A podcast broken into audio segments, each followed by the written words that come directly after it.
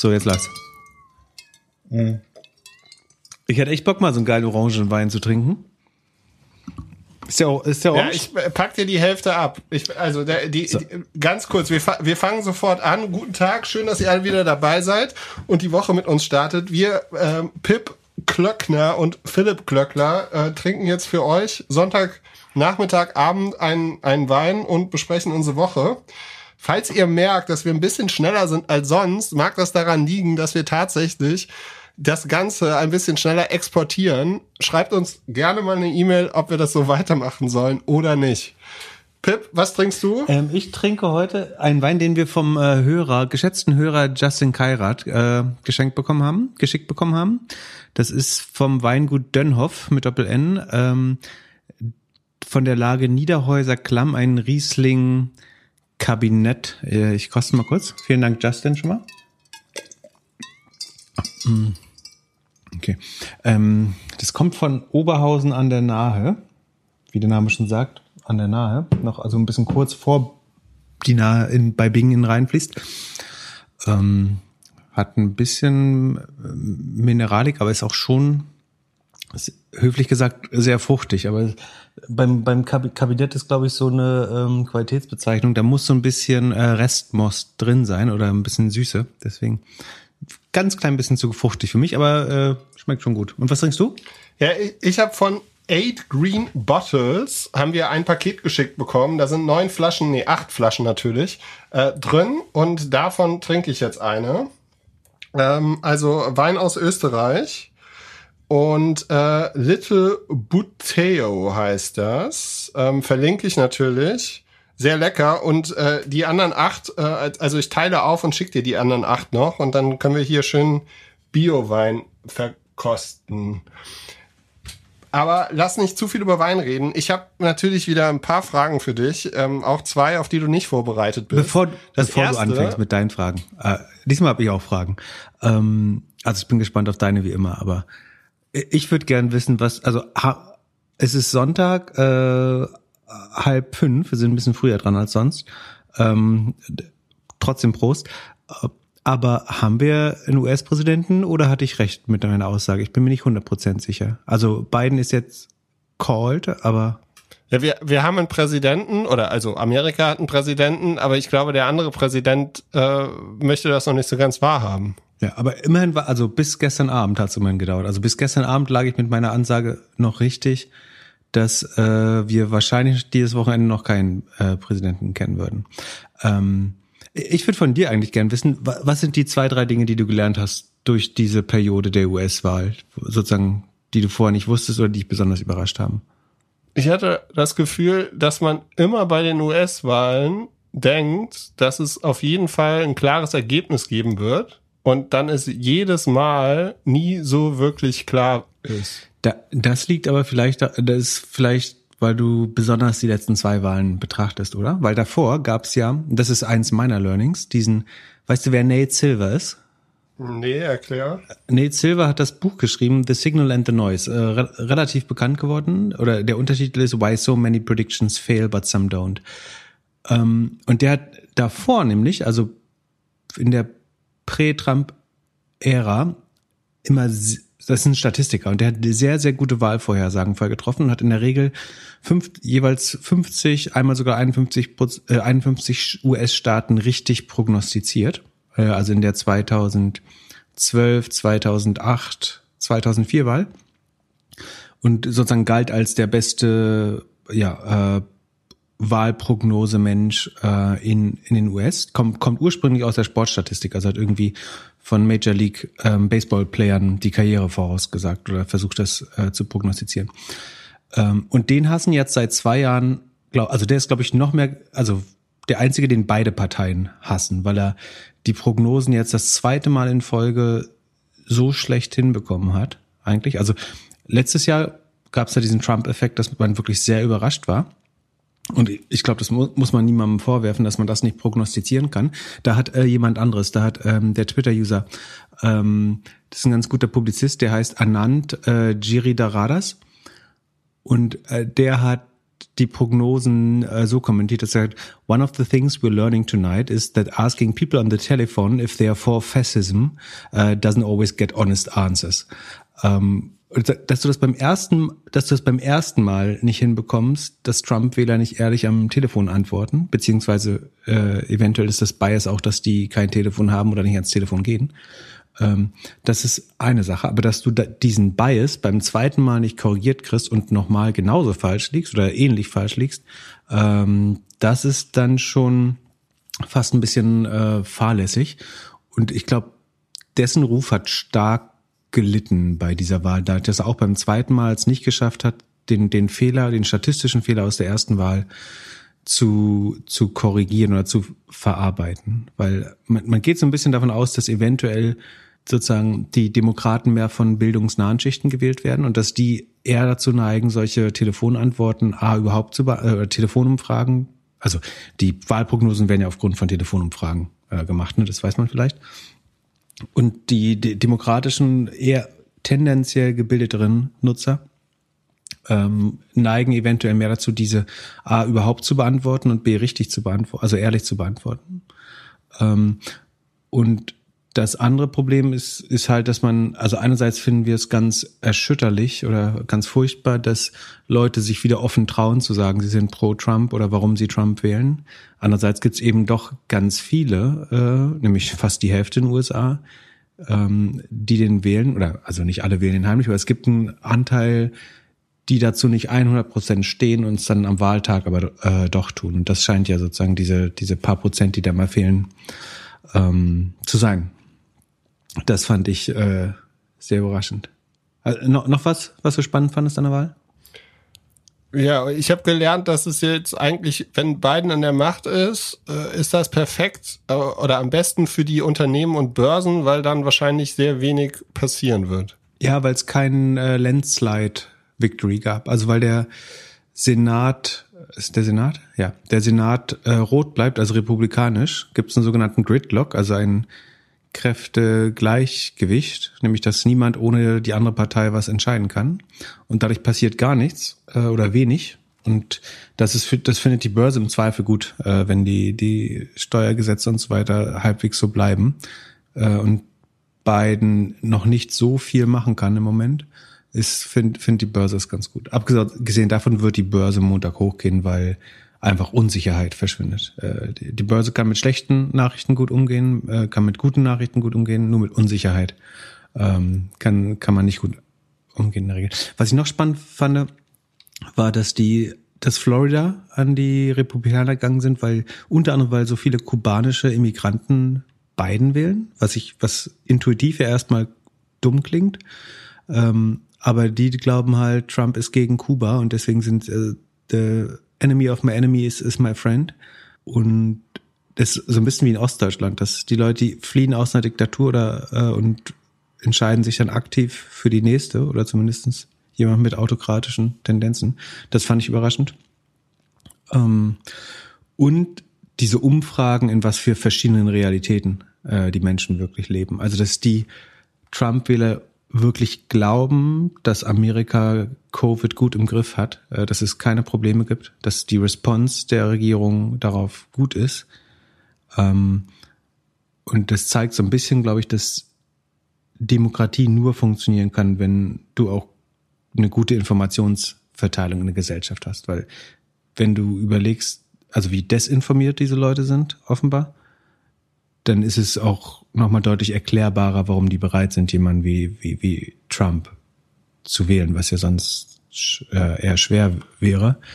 Ähm, da muss man wirklich mal überlegen, wie man das äh, besser lösen kann, um Informationen gleichmäßiger äh, zu verteilen in der Welt. Und das letzte zur Wahl, ähm, was ich super spannend fand aus Marketingperspektive ist, dass es wurden ja so irgendwie 14, 15 Milliarden für Werbung ausgegeben äh, in der Wahl. Und es gibt von The Markup einen guten Artikel darüber, dass Biden im Schnitt deutlich mehr zahlen muss, um die Nutzer zu erreichen. Was einerseits, also glaube ich, zwei Dinge, die dazu führen. Das eine ist, dass die Zielgruppe, also um demokratische, besser verdienende Wähler zu aktivieren, muss ich zumindest in den Social Networks oder wo ich, wo ich demografisch demografisches Targeting durchsetze, muss ich natürlich mehr dafür bezahlen.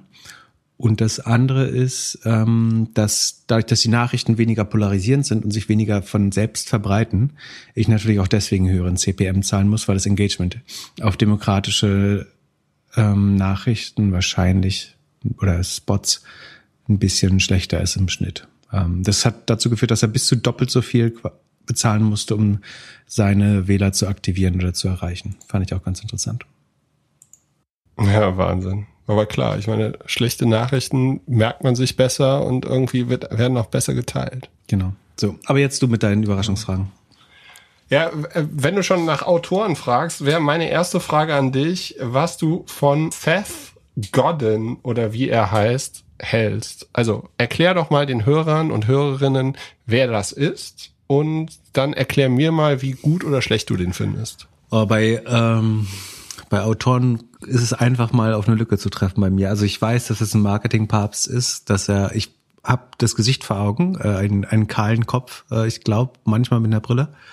Äh, ich habe es tatsächlich nicht gelesen, äh, um ehrlich zu sein. Keins, keins der Bücher. Äh, ich folge ihm auf Twitter, bin ich mir relativ sicher. Ähm, aber ich habe es nie durchgelesen. Deswegen bin ich gespannt, was, was du mir darüber erzählen möchtest. Äh, ja, also der äh, hat über 17, nee, über 19 Bestseller-Bücher geschrieben und äh, so Bücher, die du wahrscheinlich schon mal gehört hast, sind Tribe, Permission, Marketing, mhm. Purple Cow. Und der war in dem Tim Ferriss Podcast und den kannst du dir mal anhören. Ähm, der, das war echt ganz gut. Den, den Podcast habe ich gehört, weil ich mal wieder so ein bisschen was hören wollte und einfach so nebenbei. Und es war dann so ein, ein Fundstück, wo ich danach so meinte, ah, okay, da kann man sich so ein paar Sachen irgendwie merken oder aufschreiben oder so. Und ich will jetzt nicht zu viel vorausnehmen, aber die, die zwei Punkte, die ich am spannendsten fand, war, dass er zum einen sagte, genieße das, was du tust, mehr als das zu tun, was dir Spaß macht. Also jetzt so ein bisschen ins Deutsche übersetzt, aber das fand ich sehr gut. Wir reden ja auch manchmal darüber, ob uns jetzt der Podcast Spaß macht oder nicht und was wir sonst noch so machen. Ähm, und der andere Punkt, und da bin ich ja ihm eigentlich auch, äh, teile ich die Meinung so ein bisschen, er, er meinte, dass Einschränkungen einem helfen, sich besser zu konzentrieren und hat dann so die Punkte gesetzt, dass er man halt in einem Unternehmen sich genau überlegen sollte, also weniger um die Idee, sondern mehr um was, mit was für Einschränkungen arbeiten wir? Also welche Ressourcen bist du bereit dafür zu geben, um etwas erfolgreich zu machen? Ähm, und ähm, ja, den Podcast würde ich empfehlen und zu den Büchern kann ich nicht ganz so viel sagen. Ich glaube, das eine oder andere habe ich mal überflogen und gelesen. Ähm, es gibt bestimmt den ein oder anderen Marketing-Experten, der auf die Bücher schwört. Ich, das äh, als Content-Tipp. Und die zweite Frage, kann, die ich für dich habe, ist die Einschränkung. Äh, ja? Das würde ich ger gern einmal unterstreichen. Also äh, ich glaube, das, also man kann es in zwei Richtungen sehen. Und ich, da ich, ich den Podcast nicht gehört habe, weiß nicht, wie er es meint. Aber das eine ist, also zu gutem ökonomischen Handeln braucht es immer Verknappung. Also man braucht knappe Ressourcen, man braucht äh, knappes Geld oder überhaupt einen eingeschränkten äh, Handlungsspielraum. Ich glaube, das führt immer zu besseren Entscheidungen. Das ist wichtig.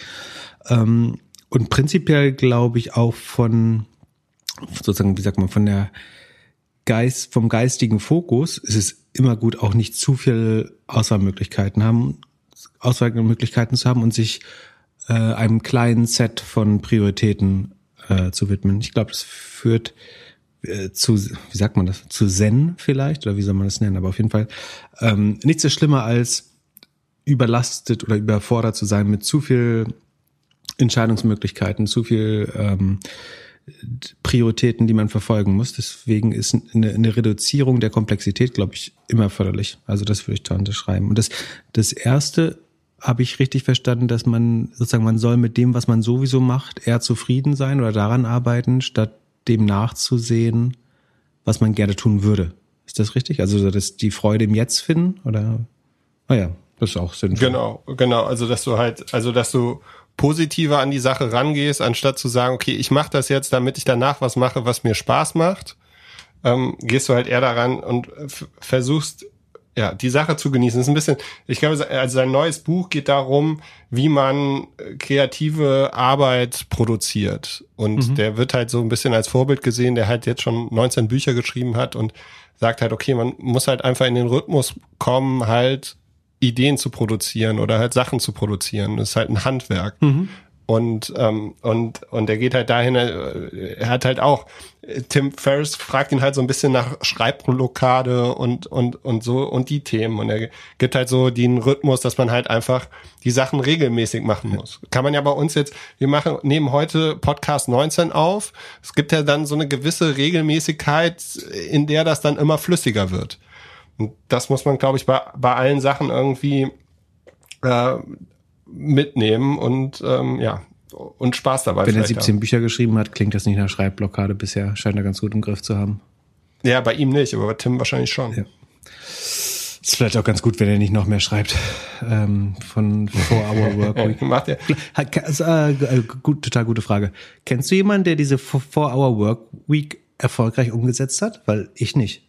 Also außer dir, außer dir, außer, außer dir, du, du bist nicht erfolgreich geworden. Also bis auf diesen Podcast, der für uns beide ein Riesenerfolg ist, aber äh, bis dahin äh, sind wir mit der 4-Hour Work Week. Ich kenne da noch niemanden, der das erfolgreich umgesetzt hat, äh, obwohl das natürlich auf dem Papier und das habe ich sogar lustigerweise mal durchgehört, glaube ich. Ähm, aber ich sehe, also mir begegnen irgendwie in den Privatclubs oder auf der Straße oder was weiß ich, jetzt nicht irgendwo Leute, die sagen, sie haben das durch Tim Ferriss geschafft. Ja, man muss ja auch sagen, er hat das Buch äh, mehr oder minder geschrieben, um selbst die Four-Hour Workweek zu haben. Ich glaube, er arbeitet auch, also, und es ist, war, war ja so eins der ersten Titel, die gewählt worden ist anhand von äh, ähm, Conversions, Suchanfragen ähm, äh, und ähm, ja, das Buch ist halt äh, witzig zu lesen, aber ich glaube auch, also ich kenne keinen, der ist, der jeder würde gerne so arbeiten oder viele würden gerne so arbeiten, aber ja, geschafft hat es wahrscheinlich nur der ein oder andere, der einen erfolgreichen Exit hatte. Ich glaube, es gibt so ein Guru-Paradoxon, dass nämlich die Leute, die den ganzen Tag solchen Gurus folgen, ist genau zu nichts bringen, weil sie ja diesen Gurus den ganzen Tag folgen müssen. Und wenn du das dann alles konsumieren, scha konsumierst, schaffst du es natürlich nicht tatsächlich irgendwas Bedeutungsvolles äh, zu bauen, weil du den ganzen Tag Gary Vaynerchuk und Tim, For Tim Ferriss auf YouTube äh, anschaust und keine Zeit hast noch was, was Sinnvolles zu bauen. Äh, ich bin da 100% bei dir. Ich frage mich nur gerade, wer dich jetzt als Guru sieht niemand. und gerade zuhört und denkt so, ah ja Mist, ich muss den Podcast jetzt ausmachen, ich muss jetzt wirklich mal was schaffen. Nee, wir müssen nur Montag früh zur Arbeit gehen und das reicht schon. Viel mehr habe ich auch nicht gemacht.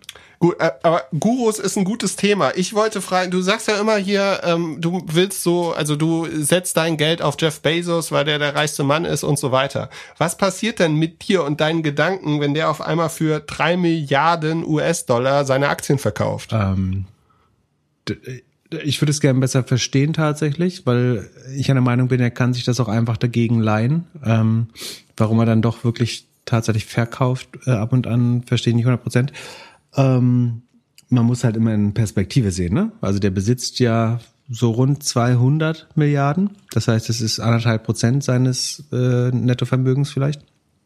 Wenn ich mich nicht irre, vielleicht ist es auch zwei Prozent. Ähm, aber insgesamt ist das ein, ein sehr kleiner Teil, äh, dessen er sich dort entledigt. Von daher äh, ändert das meine, meine Einschätzung noch nicht groß. Aber ich habe hab das mitbekommen, dass er mal wieder ein paar Aktien verkaufen hat, verkauft hat. Ja, ich glaube, in total hat er jetzt 10 Milliarden verkauft dieses Jahr. Ja, von, wie gesagt, 150 oder 200 Milliarden. ist immer noch. Und ähm, angeblich braucht er das, um äh, SpaceX zu finanzieren. Äh, nicht, für, wie heißt sein? Äh, Blue Origin? Ja, also seinen Space Venture äh, quer zu finanzieren. Von daher. Also es macht ja für ihn immer dann Sinn, Amazon Shares zu verkaufen. Das, ist eigentlich die schlaue Frage. Ähm, warum sollte Jeff Bezos Amazon Aktien verkaufen? Und es macht immer genau dann Sinn, also A, wenn er sozusagen nicht durch Beleihen der Aktien das gleiche erreichen könnte. Und B, wenn er ein anderes Projekt gefunden hat, was höhere Renditen oder sozusagen besseres Risk-Return-Profil gefunden hat, als das Geld in Amazon zu lassen. Das heißt, er glaubt wahrscheinlich gerade, dass Blue Origin schneller wachsen kann oder sozusagen schneller Wert bildet, als es Amazon noch tut, obwohl die äh, sehr dynamisch wachsen. Ja, aber diese ganze Space-Nummer müssen wir auch irgendwann mal reden. Das musst du mir mal erklären, warum jeder Reiche irgendwie seinen eigenen Mond haben möchte. Da ist, glaube ich, der Milliardärs-Pissing-Contest oder so. Das äh, können wir gerne versuchen, drüber zu reden, aber das wird eher philosophisch, glaube ich, weil rein wirtschaftlich sehe ich. Dann lass uns über Fragen von Hörern und Hörerinnen sprechen. Wir haben ja echt diese Woche, also wir, ich sage ja immer, wir machen den Podcast nur wegen den schönen E-Mails, die wir bekommen. Langsam verstehst du es auch und siehst es ähnlich und die Zahlen sind dir nicht mehr so wichtig. Und wir haben eine ganze Menge Fragen per Mail bekommen. Also wenn ihr uns auch eine Mail schreiben wollt, gerne immer an podcast.doppelgänger.io einfach schreiben und ähm, wir antworten eigentlich auch meistens und tun dann die spannenden Fragen bei uns ins Backlog. Und eine Frage, ähm, die, äh, da habe ich eben den Namen noch rausgeschrieben, weil ich gedacht habe, vielleicht ist es besser, wenn wir diese Frage anonym stellen, weil äh, das kann ja auch vielleicht dann einen Deal kaputt machen. Ähm, und zwar ist die Frage, ob wir mal darüber sprechen könnten, ob eine Umsatzbeteiligung auch eine valide Art der Beteiligung an einem Startup ist. Äh, folgendermaßen, es, es hat wohl jemand ein Startup und ähm, ein Angebot von Business Angels, die eine degressive Umsatzbeteiligung beinhaltet. Mhm. Sollen wir das so stehen lassen? Das heißt, Sie wollen sozusagen am Anfang einen gewissen Teil des Umsatzes haben und später immer, also relativ gesehen weniger. Das meint wahrscheinlich degressiv in dem Fall. Das hört man lustigerweise ab und an auch mal in äh, Höhle der Löwen, dass sie sagen, von den ersten 10.000 Fläschchen deines Nahrungsergänzungsmittels möchte ich ein Euro und damit mein Investment zurückhaben oder so.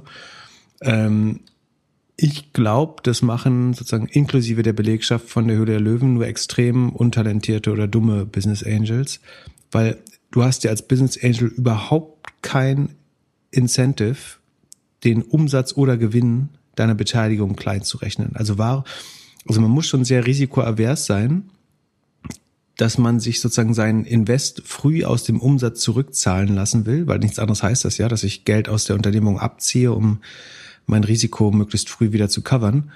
Ähm, das senkt ja automatisch die Unternehmensbewertung und macht sie dann unattraktiver für zukünftige Investoren. Also ähm, dann sollte man, glaube ich, nicht Business Angel sein, wenn man sie so risikoavers ist, weil das ist ja die eigentlich am fast mit am meisten risikobehaftete äh, Asset-Klasse, wenn man da so schnell sein, sein Geld irgendwie in trockene Tücher bekommt, weil der, der Hebel, wenn ich das Geld in der Firma lasse und den Umsatz und den Gewinn damit sozusagen besser aussehen lasse, indem ich das Geld da drin lasse, auf die Bewertung der Unternehmen und damit meines eigenen Shares an dem Unternehmen, ist eigentlich viel höher. Also es muss jemand sein, der entweder das falsche Risikoprofil sein äh, hat für einen Business Angel, der äh, in Mathe nicht aufgepasst hat oder ähm, einfach in jemanden übervorteilen will. Also verstehe ich überhaupt nicht, was, was das sollte. Aus, aus Sicht des äh, Startups kann das vielleicht Sinn machen, wenn man, äh, ich glaube, da ging es um eine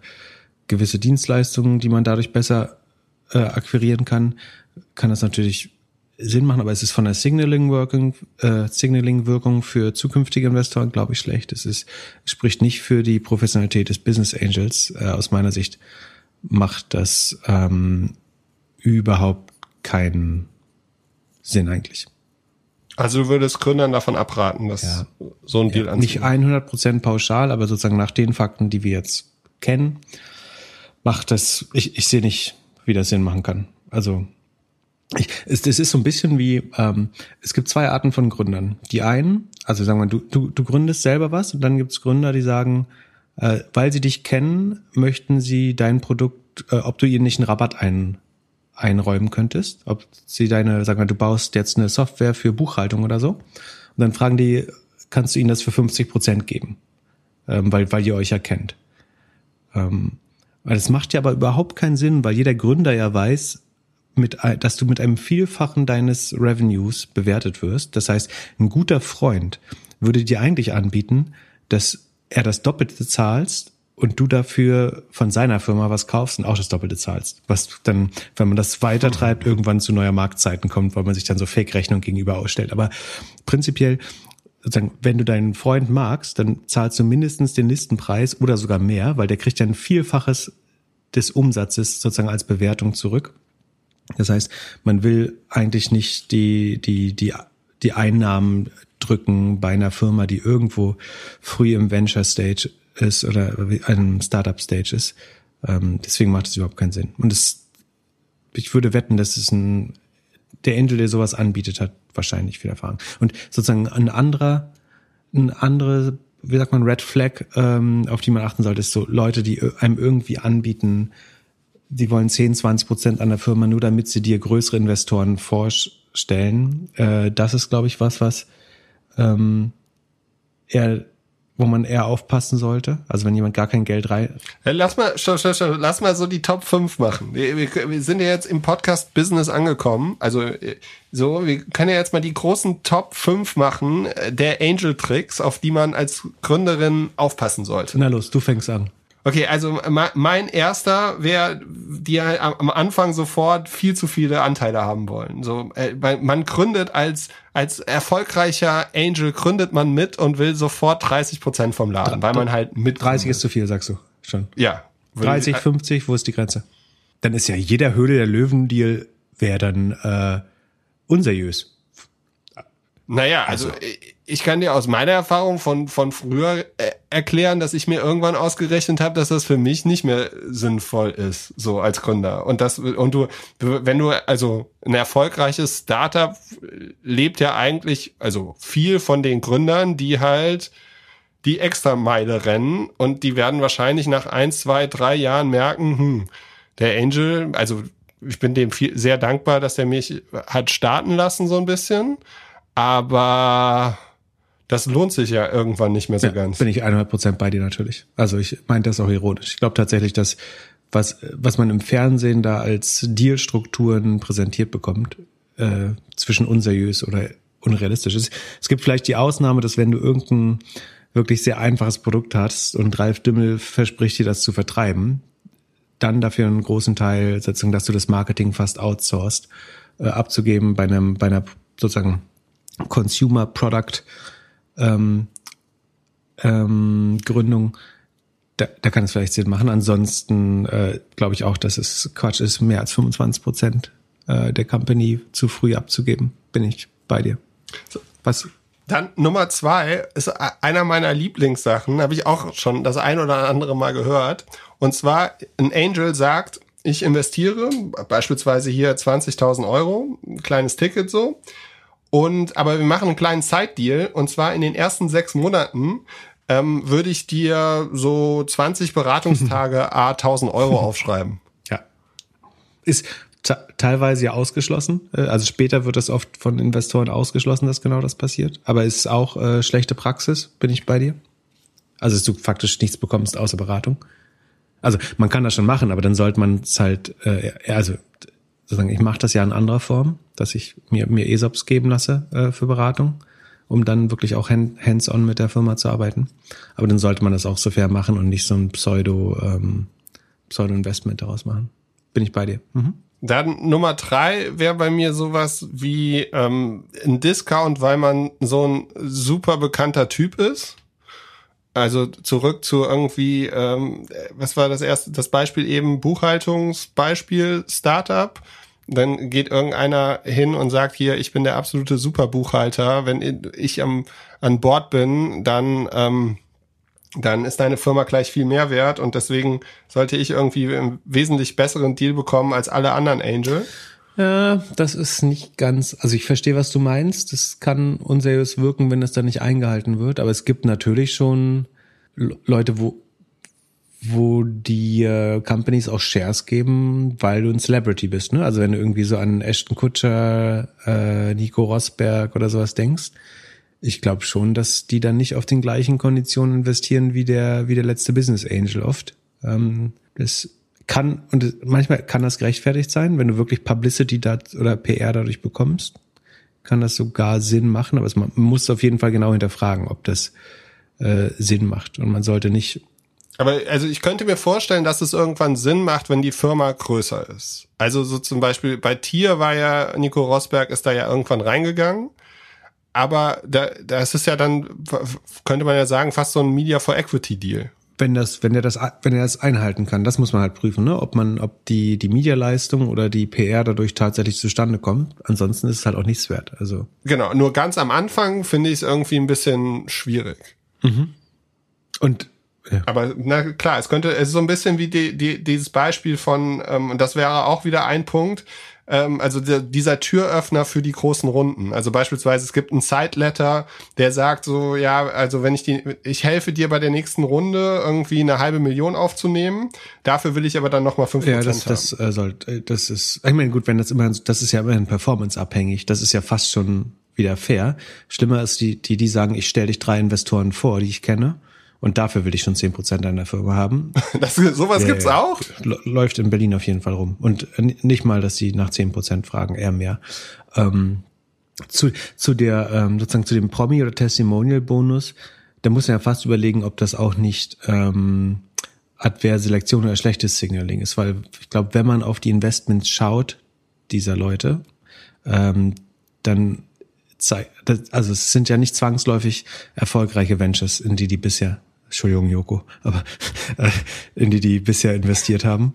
Ähm, von daher weiß ich gar nicht, ob das, ob das so gut ist, sich da ein, Promi auf, äh, aufs Balance Sheet zu, äh, Entschuldigung, auf, auf dem Cap Table zu holen. So, und mein letzter Punkt, und der wurde mir geflüstert und ich kann kaum glauben, dass das wahr ist. Und zwar ist es wohl so, dass es Business Angels gibt, die auch so in der Presse als erfolgreiche Business Angel gehandhabt werden und die tatsächlich irgendwie dann nach dem zweiten Gespräch irgendwie so raushandeln, dass sie eigentlich das Geld nur leihen. Also sie wollen auch Zinsen drauf haben. Und wenn es scheitert, wollen sie auf jeden Fall auch die Kohle zurückhaben. Ja, das ist ein bisschen atypisch. Ähm, und das hat doch überhaupt nichts mit Business Angel zu tun, oder? Also man sollte sich doch, ein Business Angel sollte sich doch im Klaren sein, dass wenn er ein Investment tätigt in ein Startup oder ja, in also ein Unternehmen, dass das halt so risikobehaftet ist, dass das Geld weg ist. Hm, es kommt drauf an. Also ich überlege gerade, weil ich habe sowas mal als Nachfinanzierung. Also ich habe als Business Angel in was investiert, äh, auch relevant. Und dann ging's aber das war dann wirklich, also nachdem ich Eigenkapital investiert habe, ähm, also Shares gekauft habe und in die Firma investiert habe, brauchte die Firma noch Working Capital, um das Produkt herzustellen. Und dann war das anschließend quasi nochmal, aber das ist dann ein Kredit, das sind zwei verschiedene Sachen. Also das hat dann nichts mit, wenn dein erstes Investment, dann bist du, also wenn dein erstes Investment schon ähm, Debt ist, also Schulden, und du dann die Gründer sozusagen verdammst, dass sie da persönlich für haften. Ich glaube, das ist unseriös. Wenn jemand, wenn du investiert hast und dann sagt jemand, äh, um die ersten 10.000 äh, Marmeladengläser herzustellen, brauchen wir nochmal 5.000 Euro und sozusagen dann borgt man das und lässt vielleicht sogar persönlich dafür bürgen, das finde ich dann nochmal anders. Aber das ist sozusagen das, was du erzählst, dass man primär das so aussehen lässt, als wenn man investiert, obwohl man nur leiht, äh, das ist natürlich Quatsch. Ja. Ja, klar. Ich meine, bei, also ich finde, wir reden über Business Angel in der ersten Runde, was danach passiert und wie dann das Powerplay ist, wenn es irgendwie eine Downround gibt oder wenn der, wenn die Angels verwässern, weil es irgendwie eine VC-Runde gibt oder sowas. Das ist nochmal ein anderes Spiel. So, aber äh, so explizit, ich glaube, so der, der, der, die, die großen, größten Tricks werden, glaube ich, wie in jedem Business angewandt mit Leuten, die das zum ersten Mal machen. Ja. Und das natürlich bei den jungen, hungrigen Gründerinnen und Gründern, die irgendwie äh, jetzt irgendwas von Null starten wollen, sind halt die einfachsten, die man da so ein bisschen verarschen kann. Wirklich langfristig bringt das keinem, weil selbst wenn das Erfolg, also selbst wenn du so einen 30%-Deal direkt am Anfang machst, in den seltensten Fällen, wenn die Ventures erfolgreich sind, bist du dann auch gut befreundet mit den Gründern. Würde ich mal behaupten. Ja. So, also ich, 30 Prozent ist, glaube ich, so ein bisschen die Grenze. Wenn, wenn es wirklich sehr kapitalintensiv ist, ähm, dann kann das teilweise Sinn machen. Aber prinzipiell will man natürlich, dass die Gründer auch langfristig incentiviert sind. Also man sollte auf jeden Fall schauen, dass die Gründer nicht äh, direkt irgendwie knapp unter 10 Prozent landen oder so. Das wäre schon unstau. Das wurde ja auch mehrmals schon bewiesen, dass das langfristig nicht so gut funktioniert. Klar, kommt alles auf die Größe auch des Tickets und alles an. Ne? Ich meine, 30 Prozent für 5000 Euro oder 30 Prozent für eine Million ist natürlich ein Unterschied. Eben, genau. Kannst du dich noch erinnern, als wir gesagt haben, dass, oder du vor allem auch gesagt hast, dass du ein schlechtes Bauchgefühl hast mit der Zoom-Aktie oder mit Zoom? Ja, genau. Warum? Was gibt's Neues? Hast du seitdem mal die Aktie gecheckt? Ähm, äh, kann ich mal, mal live machen. Die läuft so ein bisschen seitwärts. Nee, ist ein bisschen runter auch. Aber die ist ja auch äh, sehr, sehr, sehr gut gelaufen. Da können wir später nochmal drüber sprechen. Ähm, aber äh, du hast mir einen Link geschickt zu Around, around.co. Mhm. Und das ist so ein kleiner Zoom-Konkurrent. Und ich habe dann über Twitter jemanden angeschrieben.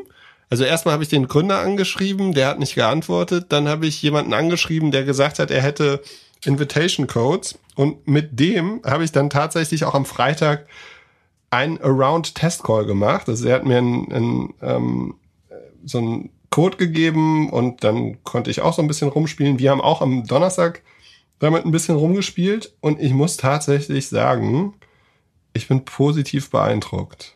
Ja, das, äh, erklär mal kurz, was Around besser macht als Zoom vielleicht. Also ich habe es auch schon getestet, aber erklär mal für die Hörer, was sie besser macht. Na, bei Zoom hast du das Gefühl, du hast so ein Riesenprogramm auf dem Rechner und du kannst eigentlich nichts machen, wenn du zoomst. Das führt dazu, dass ich eigentlich übers Telefon zoome und parallel an meinem Rechner arbeite. Und wenn ich das mit Leuten mache, dass ich die auch auf das andere Programm gucken lasse und beispielsweise kein Screenshare oder so über Zoom mache. Mhm. Du löst es, glaube ich, indem du mit dem iPad deine Zoom-Calls machst. Mhm. Und was die machen, ist, dass die kleine runde Fenster haben und halt das Produkt so für den digitalen Nomaden MacBook-Nutzer, der Slack und sonstige neuartigen Produkte nutzt und mit denen arbeitet, dass sie es dafür bauen. Also, dass du ein kleines, ähm, du siehst so kleine Sprech- oder so klein, deine kleinen Gesichter und dann machen sie noch, also da, das ist der erste Vorteil. Das heißt, du kannst eigentlich weiterarbeiten, kannst gemeinsam an einem Google Doc arbeiten. Genau, du und hast, parallel siehst du dich so an der Seite. Du hast so ein Shared Desktop eigentlich, ne? Also einer, einer gibt seinen Desktop komplett frei und du hast dann so ein Shared Workspace, wenn man so will. Und ja, noch nicht mal. Du kannst auch einfach, jeder arbeitet in seinem eigenen mhm. Programm oder in seinem eigenen Shared-Programm und parallel läuft halt around mehr oder minder im Hintergrund, aber sichtbar. Mhm.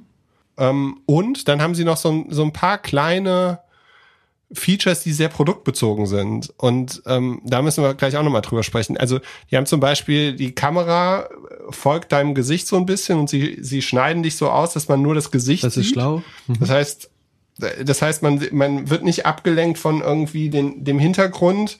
Ähm, man sieht nicht, wo der andere gerade ist, so wirklich. Und ähm, und die Lösung, die Zoom dafür beispielsweise hat mit diesen Backgrounds oder sowas, die finde ich meistens, also die finde ich eigentlich eher ablenkend und lächerlich. Ähm, und sie haben dann noch so ein auch ein super gutes Feature, das kennst du wahrscheinlich auch, wenn du in einem Meetingraum bist, früher als man noch zusammen in Meetingräumen war und drei oder zwei Leute in den gleichen Zoom-Call gehen und es dann eine Rückkopplung gibt. Das haben sie gelöst ähm, und man kann wohl ähm, mit ein paar Leuten im gleichen Raum alle an dem gleichen an dem gleichen ähm, Around Call teilnehmen. Ja. Aber hat Zoom das nicht? Dann haben sie, also ich weiß, dass äh, Google Meet das noch nicht hinbekommt und Teams bekommt das noch nicht hin. Das, da musst du dich immer, also dieses Can everyone go on mute, please? Ähm, das brauchst du bei Zoom schon nicht mehr. Ne? Also die können das, das, wie heißt das, Feedback äh, oder Rückkopplung auf Deutsch? Genau, äh, das können die schon sozusagen per AI rausspülen. Ähm, das kriegen aber noch nicht alle hin. Äh, Zoom kann das aber auch, würde ich sagen. Aber Around hat es auch sehr gut gemacht, ja? Ja, und dann haben sie noch so ein bisschen, äh, wir haben ja kurz mal über die CRISP-App gesprochen, mhm. also die so den Hintergrund Neues rausnimmt, das machen sie auch. Mhm. Und dann für dich eigentlich das absolute Killer-Feature. Du bist ja so ein Typ, der sich seine To-Dos per E-Mail immer selbst schickt. Ja. Äh, wenn man sich Notizen schreibt, ähm, also in das gemeinsame Notizenprodukt bei Around, dann kann man äh, oder bekommt nach dem Call jeder eine E-Mail mit den ganzen Punkten. Ja, das ist super. Also es macht total viel Sinn. Arbeitet Zoom aber auch, glaube ich, entweder ist schon möglich oder arbeiten sie. Also Zoom versucht als nächstes, glaube ich, per äh, NLP den Inhalt des Meetings zu verstehen und so eine Art ähm, Stenografie-Protokoll zuzuschicken. Also was besprochen wurde, was die To-Dos sind, das will Zoom, glaube ich, äh, nicht nur möglich machen als Summary, sondern sogar automatisch erkennen und so Deliverables und sowas ableiten. Also da geht es auch hin. Und das ist ja, da, da haben wir ja aus unserer eigenen äh, Transkription des Podcasts gemerkt, wie super das funktioniert. Ja. Da bin ich gespannt. Aber wenn nicht, könnten wir mal Zoom nebenbei laufen lassen und schauen, ob die das hier besser hinbekommen mit der Transcription. Das wäre ganz geil. Ja, die nehmen ja alle die gleiche, die nehmen ja alle die gleiche da, also die gleiche ML. Also ja entweder von Amazon oder von Google oder von irgendjemand anders. Ja. Und wahrscheinlich. Je nachdem, wie die, also es ist ja überall das Gleiche so. Aber, aber jetzt nochmal zurück zu Around. Was ich bei der, also ich habe dann so ein bisschen ähm, tiefer reingeguckt und habe mir dann die Leute angeschaut, die das machen. Also die beiden Gründer. Habe dich lang nicht mehr so begeistert erlebt. Ja, weil ich, das finde ich schon krass, das dann zu sehen. Also es, es gab ja verschiedene Bewegungen. Es gab ja zum einen diesen ähm, diesen Phil, der Evernote CEO, der irgendwie die große Show gemacht hat mit der Hm-App. Mhm. Die haben ja irgendwie 30 Millionen oder so von Sequoia und Co. bekommen und ähm, eine riesengroße Show gemacht, aber so das Produkt war nicht so gut. Und jetzt bei denen, die, das sind zwei Jungs oder drei Gründer, aber zwei davon haben schon mal 2013 eine Firma an GoDaddy, glaube ich, verkauft. Die hatten so, hatten die Idee, so ein Jimdo Wix auf dem Handy und das, das ist wohl an GoDaddy gegangen. Und dann haben die jetzt seit zwei Jahren an diesem Thema gearbeitet und haben sich wirklich jetzt auch ein Team, also die haben auch eine, die haben mit dem Announcement von dem Produkt eine Runde irgendwie ähm, announced. Lass mich kurz gucken, wie hoch die nochmal war. Ich meine irgendwie 5, 6 Millionen. Äh, da war hat unter anderem der AngelList Gründer und der Product Hunt Gründer mit drin. Mhm. Genau, 5,2 Millionen ähm, haben sie im März geraced und darüber geschrieben. Die haben vorher schon zwei Jahre an dem Produkt gebaut. Und die haben sich jetzt, also wenn man so Videocalls und so anguckt, dann ist es eigentlich immer die gleiche Technik. WebRTC. Und wenn man sich dann anschaut, wie man das aufbaut, dann kommt man eigentlich immer an so einen Service ähm, ran, den alle dafür nutzen. Ähm, und der heißt Media Soup. Also wenn du dir die, die in Deutschland gibt's ja diese Jungs, die ähm, dieses WonderMe bauen, die suchen auch gerade WebRTC-Leute und Media Soup-Leute. Mhm. Und die Jungs von Around haben es geschafft, die beiden Jungs, die Media Soup gebaut haben, die beiden Spanier zu heiren. Mhm. Also die haben sich sozusagen das komplette WebRTC oder die, die Jungs, die am besten WebRTC machen seit ein paar Jahren, haben sich die Jungs mit reingeholt. Und, und ähm, ja, spielen, glaube ich, da jetzt schon in einer ganz guten Liga, haben sich auch einen super Designer und Head of Product geholt. Ähm, und das sieht man halt. Man sieht halt, wie die mit sehr viel Liebe zum Detail ein gutes Produkt bauen. Und ich bin mal gespannt und habe mich gefragt, ob man da in Europa überhaupt mit konkurrieren kann, weil man halt so gute Designer vielleicht gar nicht findet. Und weil man halt auch so eine Runde irgendwie gar nicht pushen kann, so wirklich, hätte ich jetzt gedacht. Also so, wann, wie viele Startups haben wir, die irgendwie mit einem richtig oder mit einem halt einem schönen Designprodukt dann auf einmal so zwischen fünf oder dreißig wie jetzt bei M irgendwie so als Anfangsrunden machen. Ja, obwohl, wenn, wenn du, wenn du sagst, du greifst Zoom an und äh, Zoom ist jetzt 150 Milliarden wert, ähm, dann macht das für einen VC schon Sinn, da irgendwie fünf, sechs Millionen reinzustecken, äh, um einen Shot auf ein Unicorn zu bekommen. Oder wie gesagt, was, was theoretisch 150 Milliarden groß wäre. Also ich glaube, wir werden auf jeden Fall noch Konkurrenten von, von Zoom sehen. Ähm, ob mich das jetzt skeptisch für die Aktie, also sozusagen, was mir Angst macht, ist, dass der, der, was war das, CIO oder so, damals gesagt hat, dass sie jetzt, also dass er sozusagen unterbewusst die Utilization, die Anspruchnahme reported hat und nicht den, den, das Userwachstum. Das heißt, das macht mir ein bisschen Angst, dass das Userwachstum nicht mehr so groß ist, weil ich glaub, ein bisschen auch glaube, dass die Leute, die Zoom brauchen, Zoom schon nutzen. Das Userwachstum wird, glaube ich, runtergehen. Ähm, gleichzeitig, ich habe so ein bisschen Similar Web gecheckt. Also im Vergleich zum Vorjahr wird Zoom wieder 300 Prozent wachsen, da bin ich, oder 200 plus Prozent wachsen, da bin ich mir relativ sicher. Ähm, das kann aber trotzdem enttäuschen, wenn es eben dann nur 200 Prozent sind. Die Frage ist halt, wie lange das weitergeht in, in, ins nächste Jahr und wie viel davon wirklich zahlende Kunden werden. Ähm, und man muss sagen, Aroundco, auch das habe ich mir in Similar Web angeschaut, ist eine kleine eingeschworene Gemeinde. Bis jetzt. Die, die wachsen sehr organisch mit diesen Invites. Das heißt, die wollen auch gar nicht zu schnell wachsen, um das Produkt noch besser zu äh, verbessern. Das Produkt finde ich schon relativ überzeugend. Ich, ich sehe jetzt noch nicht, dass es irgendwie ein, ein Step Change oder ein, das zehnmal besser ist als Zoom. Das ist ganz sicher nicht. Aber die Frage ist, ob Video Communication hat das Netzwerkeffekte. Also hat es einen Vorteil, wenn alle Zoom nutzen oder ist es auch vollkommen egal, ob eine Firma Teams nutzt, eine Firma Zooms nutzt, Zoom nutzt, eine Firma AroundCo nutzt. Ähm, das ist so ein bisschen die Frage, ob man daran glaubt, dass es so ein bisschen Richtung Winner takes it all oder zwei, drei Produkte geht oder ob es äh, alles so niedrigschwellig wird, dass man auch, dass jede Firma mehr oder weniger ihr eigenes äh, VC-Produkt haben kann, also Video Communication oder Video Call Produkt. Das ist ein bisschen die Frage. Weil wenn wenn es sowas wie Netzwerkeffekte gibt, dann wird es, glaube ich, sehr schwer, Zoom nochmal anzugreifen, weil es schon eine relativ hohe Penetration hat, würde ich sagen, zusammen mit Microsoft Teams und Google Meet. Wenn nicht, hat Aroundco vom Produkt her schon nochmal eine Chance. Ich habe lange überlegt, ob ich meine, äh, was ich mit meinen Zoom-Aktien, weil nächste Woche reporten die, glaube ich, ne? Was man dazu sagen? Oder erst später im November, auf jeden Fall bald. Ähm, und die Frage, die können eigentlich nur enttäuschen, so gut wie sie gelaufen sind. Hm, das heißt, sie bräuchten wirklich extrem gute Zahlen, um nicht zu enttäuschen. Andererseits riecht das wieder nach so einem typischen Case, wo man zu früh verkauft. Deswegen will ich, will ich eigentlich nicht verkaufen und meine, meine schnelle Due Diligence, also mal Similar Web anschauen und so weiter, hat mir eigentlich gesagt, zumindestens an den Konkurrenzprodukten liegt es nicht. Ähm, ich glaube, dass Microsoft Teams inzwischen keinen Vorteil hat. Äh, Aroundco ist noch, noch zu klein. Das könnte mal ein Problem werden, wenn es weiter so gut äh, von dem Produkt her ist. Aber insgesamt bin ich noch relativ beruhigt, obwohl ich glaube, dass es einen kleinen Dip geben wird, weil die Erwartungen einfach ähm, viel zu hoch sind. Und was bei, weil du meintest, die benutzen alle die gleichen Codecs oder die gleiche Technologie dahinter.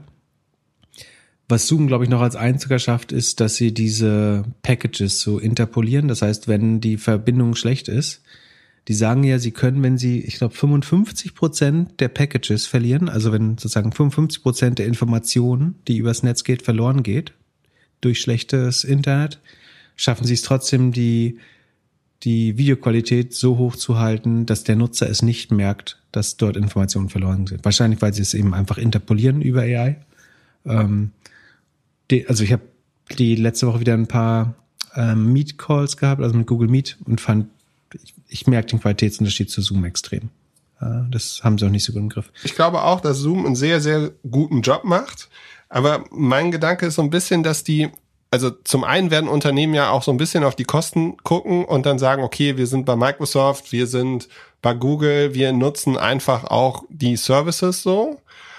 Und zum anderen glaube ich, dass Zoom halt auch so, also ja, die waren die Winner für die Corona-Krise, aber die sind auch negativ behaftet von der Corona-Krise, weil jemand, der, der, der irgendwie acht Stunden am Tag auf Zoom ist, der will alles, nur nicht mehr Zoom. Und wenn da. Ja, aber der will ja auch kein Microsoft und auch kein Aroundco. Zoom ja, ja, ja, und dann hast du, dann hast du mit, mit, mit Aroundco hast du wenigstens noch so ein bisschen witzigere Interaktion. Dann könnte es schon so sein, dass es so ein bisschen wie es mal eine Zeit von Slack gab, dass man halt von der Seite kommt und die Leute halt das weiterempfehlen und von unten irgendwie einführen. Und, aber, aber natürlich werden die so groß sein wie Zoom. Ja, wahrscheinlich werden sie leider von Zoom oder von irgendjemand anders in Kürze gekauft und ja, ähm, das, das ist ja würdest du das kaufen? Das ist ja auch leider also so gut. Ich finde Aroundco vom Produkt wirklich gar nicht. Also ich finde es wirklich überzeugend auch schon. Ähm, aber du kannst es halt als Feature einfach nachbauen. Also sagst halt, du machst so einen Bubble-Mode oder wie auch man es nennen will, dass man die Gesichter eben als, als Bubbles auf dem Screen sieht und nicht mehr als, als Meetingraum. Ähm, das ist halt alles so schnell produktisierbar oder wie heißt featurized. Ähm, also ihr, ihr Produktdesign ist, glaube ich, besser, aber alles davon lässt sich relativ schnell sowohl von Teams als auch von Microsoft, äh, schon, als auch von Google, als auch von Zoom nachbauen. Also die Innovation finde ich gut, aber ich glaube, es ist einfach leider nicht genug, um irgendwie ein eigenständiges Produkt darauf aufzubauen. Ja, ich bin gespannt. Ich glaube ja, dass die Großen es nicht schaffen, so schnell da was Hübscheres hinzustellen. Aber mal schauen, wir werden es sehen. Lass uns weitermachen. Ähm, wir haben einige E-Mails bekommen von Leuten, die gerne dein Portfolio sehen würden. Ähm, wie sollen wir damit umgehen? Ähm, das hat natürlich verschiedene Implikationen. Also wir, also einerseits wollen wir immer nicht, dass das als Empfehlung verstanden wird. Deswegen ähm, macht das nicht so viel Sinn. Wir können ja heute als Kompromiss sozusagen erkläre ich einmal der ähm, der Marco Alberti, der hat ja eine Frage gestellt. Äh, kannst du die mal vorlesen vielleicht äh, für den genauen Wortlaut? Dann äh, ja, er würde es spannend finden, ähm, wenn du vom Balancing mal dein Portfolio posten würdest. Also nicht Euro, sondern eher Prozent. Und ähm, wie das vor allem mit ETFs versus Einzelwerten aussieht. Und Cash und so weiter, genau. Also ich kann ja einmal sozusagen mein generelles Herangehen beschreiben und wir können auch zumindest auf die Werte, die diese Woche auch reported haben, weil es da einige gibt, äh, eingehen. Genau, aber mach erstmal bitte unseren Disclaimer. Genau, also nichts, was wir sagen sollte, als ähm, Anlageempfehlung oder Beratung verstanden werden. Ähm, insbesondere nicht sozusagen, wenn ich jetzt die Aktien, in die ich selber investiert bin, äh, wo ich natürlich äh, sozusagen einen Interessenkonflikt habe, ähm, erkläre. Und das kann man nachlesen unter doppelgänger.io slash Disclaimer. Ähm, wie gesagt, das ist keine Anlageberatung und man sollte keine Investmententscheidung aufgrund des hier Gehörten ähm, treffen. Wir geben uns viel Mühe, die richtigen Informationen und Schlussfolgerungen zu treffen. Aber wir können nicht garantieren, dass die, die Fakten alle richtig sind und vor allem können wir nicht in die Zukunft schauen. Das war der Disclaimer. Ähm, also ich erkläre vielleicht einmal um den Kontext zu bauen für die Beantwortung der Frage, meine Herangehensweise und dann reden wir über so ein paar Einzeltitel, die äh, im Portfolio sind. Ähm, genau, also wir können, vielleicht fangen wir so an. Ich glaube, die richtige Anlage ähm, Strategie für jemanden, der einen langfristigen Horizont hat und überdurchschnittlich profitieren will ähm, von, Aktienmärkten, ist mit hoher Wahrscheinlichkeit sein Geld so viel wie möglich in breit gestreute ETFs, äh, zum Beispiel diesen MSCI ACWI All Countries World EMI Investable Markets zu stecken und vielleicht den China und Emerging Markets äh, sozusagen die Underrepresentation der Emerging Markets und von China dort noch auszugleichen mit extra ETFs. Das ist wahrscheinlich die risikoneutralste langfristige äh, Investmentstrategie. Wer jetzt trotzdem unbedingt Aktien picken will, dem würde ich immer noch raten. Das ist keine Beratung, aber kann, man kann empfehlen, ähm, dann vielleicht mindestens 80 Prozent sehr risikoneutral langfristig ähm, in die äh, breit gestreuten ETFs. Die, der ACWI IMI investiert in 9000 verschiedene Titel, die beinhalten teilweise Emerging Markets, die beinhalten sogenannte Small Caps, also auch kleinere börsennotierte Firmen. Das ist sozusagen von der Risikostreuung die beste Strategie eigentlich. Ähm, und dann vielleicht mit 20 Prozent Aktien zu folgen, die man selber versteht oder mit denen man sich regelmäßig auseinandersetzt. Ähm, das hielte ich für eine gute Strategie oder für eine sozusagen, wenn man unbedingt selber aktiv werden will. Was man ganz klar sagen muss, ist, diese Strategie einfach nur in den MSCI World zu investieren, schlagen irgendwie 95 bis 98 Prozent der aktiv gemanagten Fonds nicht. Und also auf, auf Sicht von zehn Jahren. Und wenn sie schlagen für zehn Jahre, also wenn sie mal outperformen, dann schaffen sie es in der Regel in der nächsten Periode nicht, das nochmal zu schaffen. Das heißt, die Wahrscheinlichkeit, dass jemand über 20 Jahre besser läuft als einfach der durchschnittliche äh, Markt, ist fast ausgeschlossen, zumindest sozusagen, wenn man deskriptiv in der Statistik nach hinten schaut. Äh, deswegen empfehlen wir oder ich immer wieder einfach stattdessen in ETF, der möglichst breit streut zu investieren. Ähm, und überhaupt sollte man Aktien und auch diese äh, sozusagen stark risikogestreute Strategie nur investieren, wenn man das Geld, wenn man auf das Geld mindestens zehn Jahre, besser 20 Jahre verzichten kann. Äh, und dann sozusagen nach zehn Jahren oder 20 Jahren wird man wahrscheinlich selbst eine Krise gut wieder ausgeglichen haben. Dann ist es sehr wahrscheinlich, dass man mit mehr Geld da rausgeht und auch viele andere Anlageklassen schlägt. Ähm, kurzfristig kann es natürlich immer kann man da locker 50, auch manchmal bis zu 80 Prozent seines Vermögens verlieren, äh, wenn man sozusagen ausgerechnet am Höhepunkt einer Blase investiert und danach die Krise voll mitnimmt. Genau, das ist so der, der breite Kontext. Ich selber mache das ein bisschen anders und erkläre auch gleich warum. Das heißt, ähm, wie, wie erklärt man das gut? Also einerseits mein Anlagehorizont ist extrem langfristig. Das heißt, sozusagen, wenn ich Aktien kaufe, dann denke ich dabei eigentlich 20 Jahre plus ins Voraus oder versuche langfristig zu denken. Das heißt, ich weiß, dass ich dieses Geld nicht brauchen werde, zumindest in den nächsten 20 Jahren. Und ich habe einen entsprechend hohen Risk Appetite. Also ähm, ich, um hohe Renditen zu erwirtschaften, bin ich bereit, auch extrem hohe Risiken zu treffen. Das beinhaltet Totalverluste, das beinhaltet 80 Prozent kurzfristig zu verlieren. Ähm, und dafür kann ich dann aber auch eventuell, wenn alles gut geht, höhere Renditen erwirtschaften. Ähm, aber ich habe sozusagen kein Sicherheitsbedürfnis dabei. Und das muss man, das ist das Wichtige, dass man für sich selber das einmal abwägt, ob man bereit ist, ob man dann schlecht schläft oder ob man sich mit seiner Partnerin oder seinem Partner streitet, wenn man eine Fehlentscheidung getroffen hat, kurzfristig. Ähm, sozusagen für, für mich ist es relativ egal, weil ich sehr langfristig investiere. Ähm, oder das mehr oder weniger Fuck you Money für mich ist, also ich das nicht fest mit diesem Geld rechne. Ähm, genau, das erlaubt dann eben doch sehr stark in Einzeltitel zu gehen. Und ich mache das alles nicht, um, äh, ich glaube, als ich dir das das erste Mal erklärt habe, Philipp, habe ich gesagt, äh, ich kauf, investiere nicht in Aktien, um mehr Geld zu haben, sondern mehr Recht zu haben. Das heißt, ähm, ob, obwohl es langfristig unmöglich ist, den, den Benchmark zu schlagen, will ich mir ein oder will zumindest in den sportlichen Wettkampf eintreten, das doch ähm, zu schaffen. Und deswegen investiere ich ein bisschen mehr, als man sollte in, in Einzeltitel. Wie gesagt, mein, mein Best. Genau, aber also das ist ja auch so ein Phänomen von vor allem erfolgreichen Männern oder generell Männern, dass man immer denkt, man ist schlauer als das System. Absolut. Ja. Und äh, man sollte bei dir auch nochmal ganz klar sagen, dass du in den letzten zehn Jahren auch sehr gut selbst gewirtschaftet hast und sozusagen die finanzielle Freiheit hast, da auch mal eine Wette daneben zu setzen.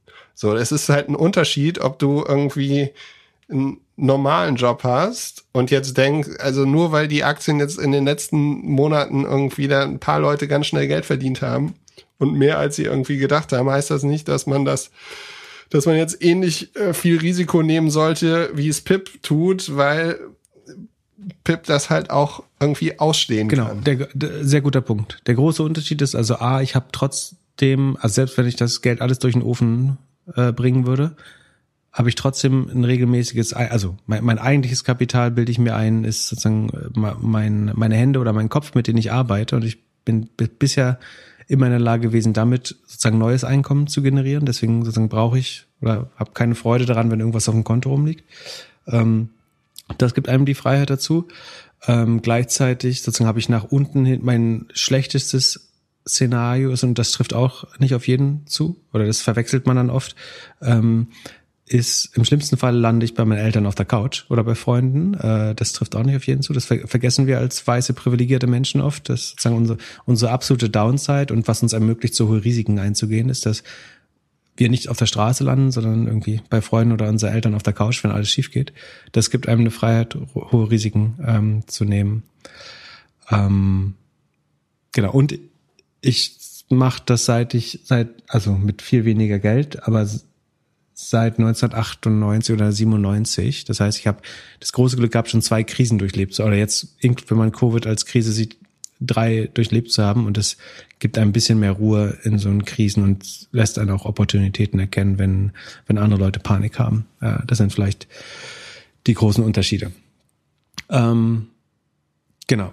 Meine Strategie ist eigentlich, ich glaube, dass im Moment und auch mittel- bis langfristig der Markt Wachstum höher bewertet als Value. Also es gibt zwei Konzepte. Es gibt das sogenannte Value Investing, was ähm, wo Warren Buffett wahrscheinlich der prominenteste Vertreter ist. Das heißt, man versucht Aktien unter Wert zu kaufen. Das heißt, das kann irgendein Konsumgüterproduzent sein, sowas wie Coca-Cola oder Heinz Ketchup. Und wenn das mal unter dem zehnfachen Earnings Multiple tradet, dann kauft man ein und denkt eben, das äh, wird sich positiv entwickeln in der nächsten Zeit, weil es eine starke Marke ist und sozusagen alles unter einem 10er Multiple günstig klingt.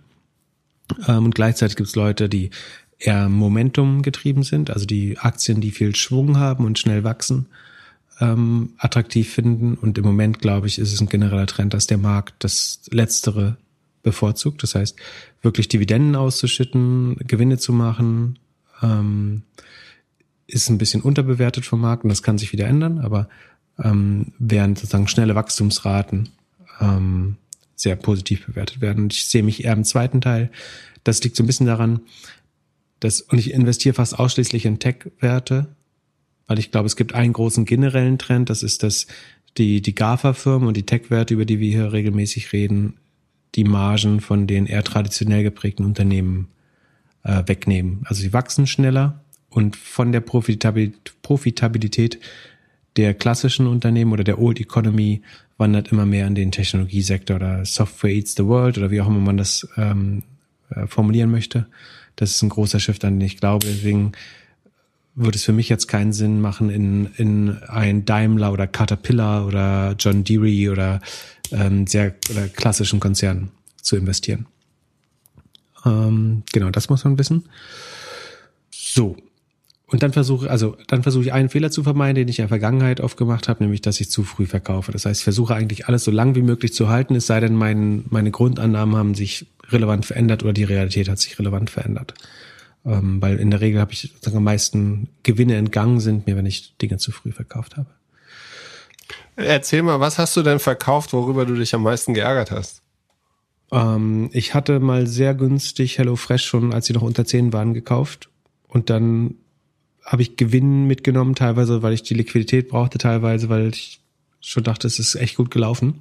Hab, musste, hab mich später wieder eingekauft. Zum, zum ähnlichen Preis zum Glück, aber ich habe es trotzdem, also es wäre trotzdem günstiger gewesen, einfach drin zu bleiben.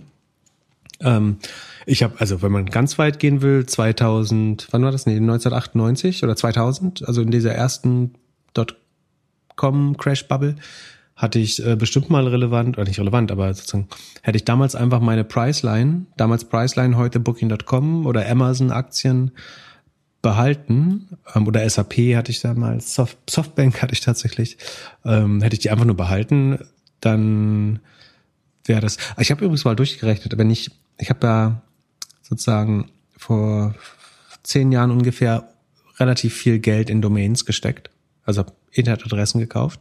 Hätte ich das gleiche Geld in Amazon-Aktien gesteckt zu dem Zeitpunkt, wären es heute zwischen 30 und 50 Millionen Euro. Ähm, äh, und kleiner Disclaimer, das ist mehr Geld, als ich heute besitze. Ähm, ja, das heißt, hätte man sowas damals alles langfristig einfach nur gehalten, über 10, 20 Jahre, wäre wär ich deutlich besser gelaufen. Ähm, ja, wie viel hast du mit den Domains bis jetzt verdient? Ja, ich, ich krieg mein Geld vielleicht rein. Ähm, oder ein bisschen, ein bisschen mehr als mein Geld vielleicht auch, aber kein, kein, kein Vergleich. Oh ja, die Rechnung habe ich mal ähnlich gemacht. Ich habe mal überlegt, äh, ich meine, mit Avocado Store haben wir am Ende uns Avoca äh, Amazon ganz genau angeguckt und halt versucht, ein MVP zu bauen, was halt da sehr ähnlich ist. Also die zwei Sachen, die wir uns am meisten angeschaut haben, waren halt Shopify, weil die auf Ruby on Rails entwickelt haben, wie wir, und Amazon. Wäre beides nicht schlecht gelaufen, wahrscheinlich. Hätt ja, ich meine, äh, Shopify hätte man damals noch nicht kaufen können oder sowas, aber ähm, und ich hatte damals weder das Geld noch den Kopf dazu, irgendwie das zu, das zu machen. So, aber jetzt so im Nachhinein, ich glaube, und das geht bestimmt vielen, vielen Leuten so, oder vor allem vielen Gründern. Ich meine, man hört es auch bei anderen Podcasts von erfolgreichen Gründern, die jetzt auch erst anfangen mit Aktien. Ähm, viele hätten wahrscheinlich wesentlich mehr Geld verdient, wenn sie einen normalen Job gemacht hätten und schlau immer hier und da jeden Monat ein bisschen was zur Seite an die Börse gelegt hätten. Nicht ausgeschlossen, ja. Genau, eine Sache habe ich noch vergessen, nämlich dass, also ich habe einen absoluten Großteil sozusagen meines liquiden Unternehmens tatsächlich äh, in Aktien investiert. Ähm, ich habe aber trotzdem noch sozusagen bin insofern diversifiziert, dass ich ähm, in dem Top-Tier VC ein, ein kleines Ticket habe, in einem Private Equity Fund. Ich habe in vielen Startups noch Beteiligung und ESOPs sozusagen. Dadurch bin ich auch noch mal so ein bisschen Risiko gestreut und kann auch deswegen mehr mehr Risiko bei Aktien nehmen. Das ist sozusagen das, obwohl ich so wirkt, als würde ich jetzt 100% auf Aktien setzen, gibt es schon noch irgendeine Grundsicherung dahinter, äh, die jetzt auch nicht vollkommen irrelevant ist von der Größe. Genau. Aber kommen wir mal zu den Einzelnen. Also meine Strategie, ich habe meine Strategie gewechselt. Ich habe vor, glaube ich, ein bisschen mehr als einem Jahr mal angefangen mit einem sehr ausgewogenen Portfolio. Das heißt, ich habe Tech-Werte mit Value-Werten gemischt weil ich dachte, das wäre schön risikoneutral, ein paar zyklische Industriewerte, die sechs Prozent Dividende zahlen und trotzdem noch ein bisschen wachsen und ein paar Tech-Aktien. Ich habe relativ schnell gelernt, dass diese die Industriewerte, also es waren so Maschinenbauer, die Automatisierung, so ähm, Fanuc zum Beispiel, die bauen ähm, für die Autofertigung Roboter, diese Roboterarme, sowas wie äh, KUKA. Ähm, alles tolle Value-Titel, aber ähm, die haben nur das die Performance runtergezogen. Das heißt, man hat sehr relativ schnell gelernt, dass zumindest in der jetzigen Marktphase ähm, je mehr Substanz oder Value Investing man in sein Depot tut, desto mehr underperformt man relativ. Deswegen habe ich das relativ schnell gelassen und seitdem investiere ich fast nur in Tech-Werte. Meine Grundhypothese waren drei Sachen. Also A, nur Tech oder Subscript, Consumer Subscription Modelle. B, Damals habe ich ein Drittel des Portfolios in Amazon investiert, aus zwei Gründen. A, ich glaube, das ist das am besten geführte Con Consumer Internet Unternehmen äh, der Welt. Ähm, das heißt, ich bin von allen Geschäftsbereichen und der Führung des Unternehmens überzeugt. Und B, solange Jeff Bezos den absoluten Großteil seines Vermögens in Amazon-Aktien hält, mache ich damit quasi Jeff Bezos zu meinem Vermögensmanager und tag mich da einfach ran oder klebe mich an die Performance ran und ähm, bisher erschien er mir nicht, als wenn er sein, sein Heil oder sein, ähm, seine Zukunft da unglücklich verwaltet. Von daher ist es so ein bisschen einfach risikoavers, dass ich sage, ich möchte, das ist mein, mein Benchmark. Ähm, die andere Hypothese nach Amazon, dass ich das sehr stark überbewichte, was man eigentlich nicht sollte. Man sollte eigentlich versuchen, so zwischen irgendwie 15 bis 25 verschiedene Titel zu kaufen, um das Risiko zu streuen, aber den Überblick zu behalten. Das andere ist, dass ich China überbewerte. Das heißt, während im MSCI World China nur je nach Produkt zwischen 1,6 und 6 Prozent hat, hat es an der Gesamtwirtschaft eigentlich ein Sechstel Anteil und der Anteil wächst deutlich schneller als alle anderen Länder. Ähm, das heißt, ich habe relativ früh ein, ein den sogenannten BAT Basket, also ähm, Baidu, Alibaba und Tencent gekauft. Baidu habe ich wieder verkauft, weil ich an Search auch in China nicht mehr so stark glaube. Ähm, von Alibaba und Tencent bin ich weiterhin über, überzeugt und das macht einen relevanten Anteil an. Äh, wie gesagt, die ähm, Hypothese dahinter, dass es ist, dass eine gute Kombination aus Technologie und China ist. Man könnte auch ein JD kaufen oder andere chinesische Unternehmen, die ähnlich klar. Ich fand Tencent, Alibaba von der von der Mischung zwischen Substanz ähm, und Wachstum am, am vorteilhaftesten. Und sozusagen der Rest sind dann eigentlich so Next Generation Tech-Titel, also wo ich glaube, dass die die großen Unternehmen der Zukunft werden könnten, wo ich hoffe, sozusagen früh bei irgendwas dabei zu sein, was schnell wächst und später mal sehr, sehr groß werden kann. Das ist die grob, grobe Strategie. Und wir gehen jetzt so exemplarisch vielleicht mal durch ein paar Titel, die zufällig auch diese Woche reported haben.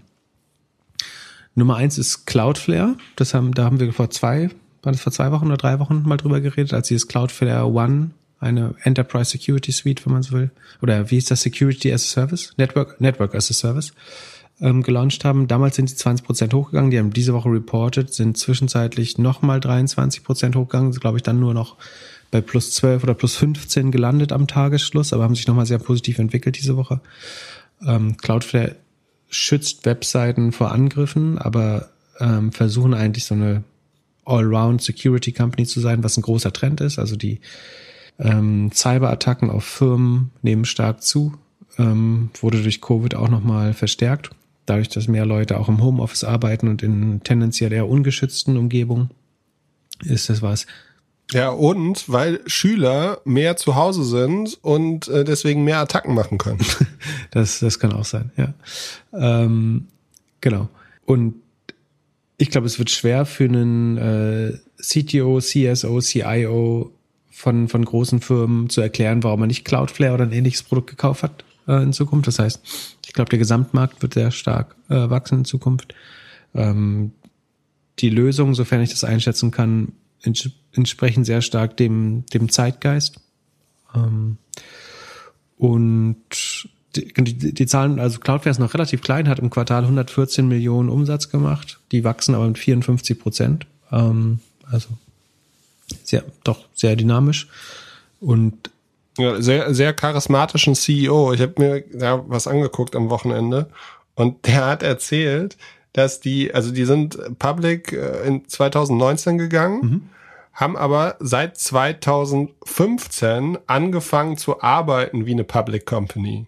Also die haben, weil die haben halt schon in den Quartalen auch immer so Fake Earning Calls gemacht, um sich halt darauf vorzubereiten. Das fand ich eine sehr, sehr witzige Anekdote. Das ist schlau. Also wenn man das kann, das ist halt nicht so einfach, das zu, zu machen. Also es hört sich so uneingeschränkt richtig an, ist aber tatsächlich schwer, die Kultur so früh schon so zu beeinflussen. Aber wenn man das kann, ist das immer schlau, sich da auch, auch wenn du, wenn du regelmäßig Geld raised, sozusagen dein Data Room oder deine Unterlagen so vorzubereiten, dass du eigentlich eine Due Diligence in zwei Wochen abfeiern kannst, äh, weil alle Daten schon richtig vorbereitet sind, ist immer ein, ein, schlauer Tipp. Also es wirkt extrem professionell, das macht dich flexibel im Raisen von neuem Geld. Ähm, ist super gutes Signaling, glaube ich. Das hat natürlich aber auch Kosten und es ist natürlich schwer, wenn du mitten in Wachstumsschmerzen bist und versuchst, äh, irgendwie um mehrere hundert Prozent jedes Jahr zu wachsen, das nebenbei noch hinzubekommen. Aber wenn man, wenn man das schafft, ist das, glaube ich, ein, ein Riesenvorteil, gerade wenn man regelmäßig äh, Funding-Runden äh, machen muss. Ja, ich fand das auch. Es war mal wieder eine der wenigen Aussagen, die mich richtig beeindruckt haben, weil du ja, wenn du halt, wenn du drin bist, wenn du es einfach immer machst und immer hast, hast du auf jeden Fall einen Vorteil. Ja, absolut, genau.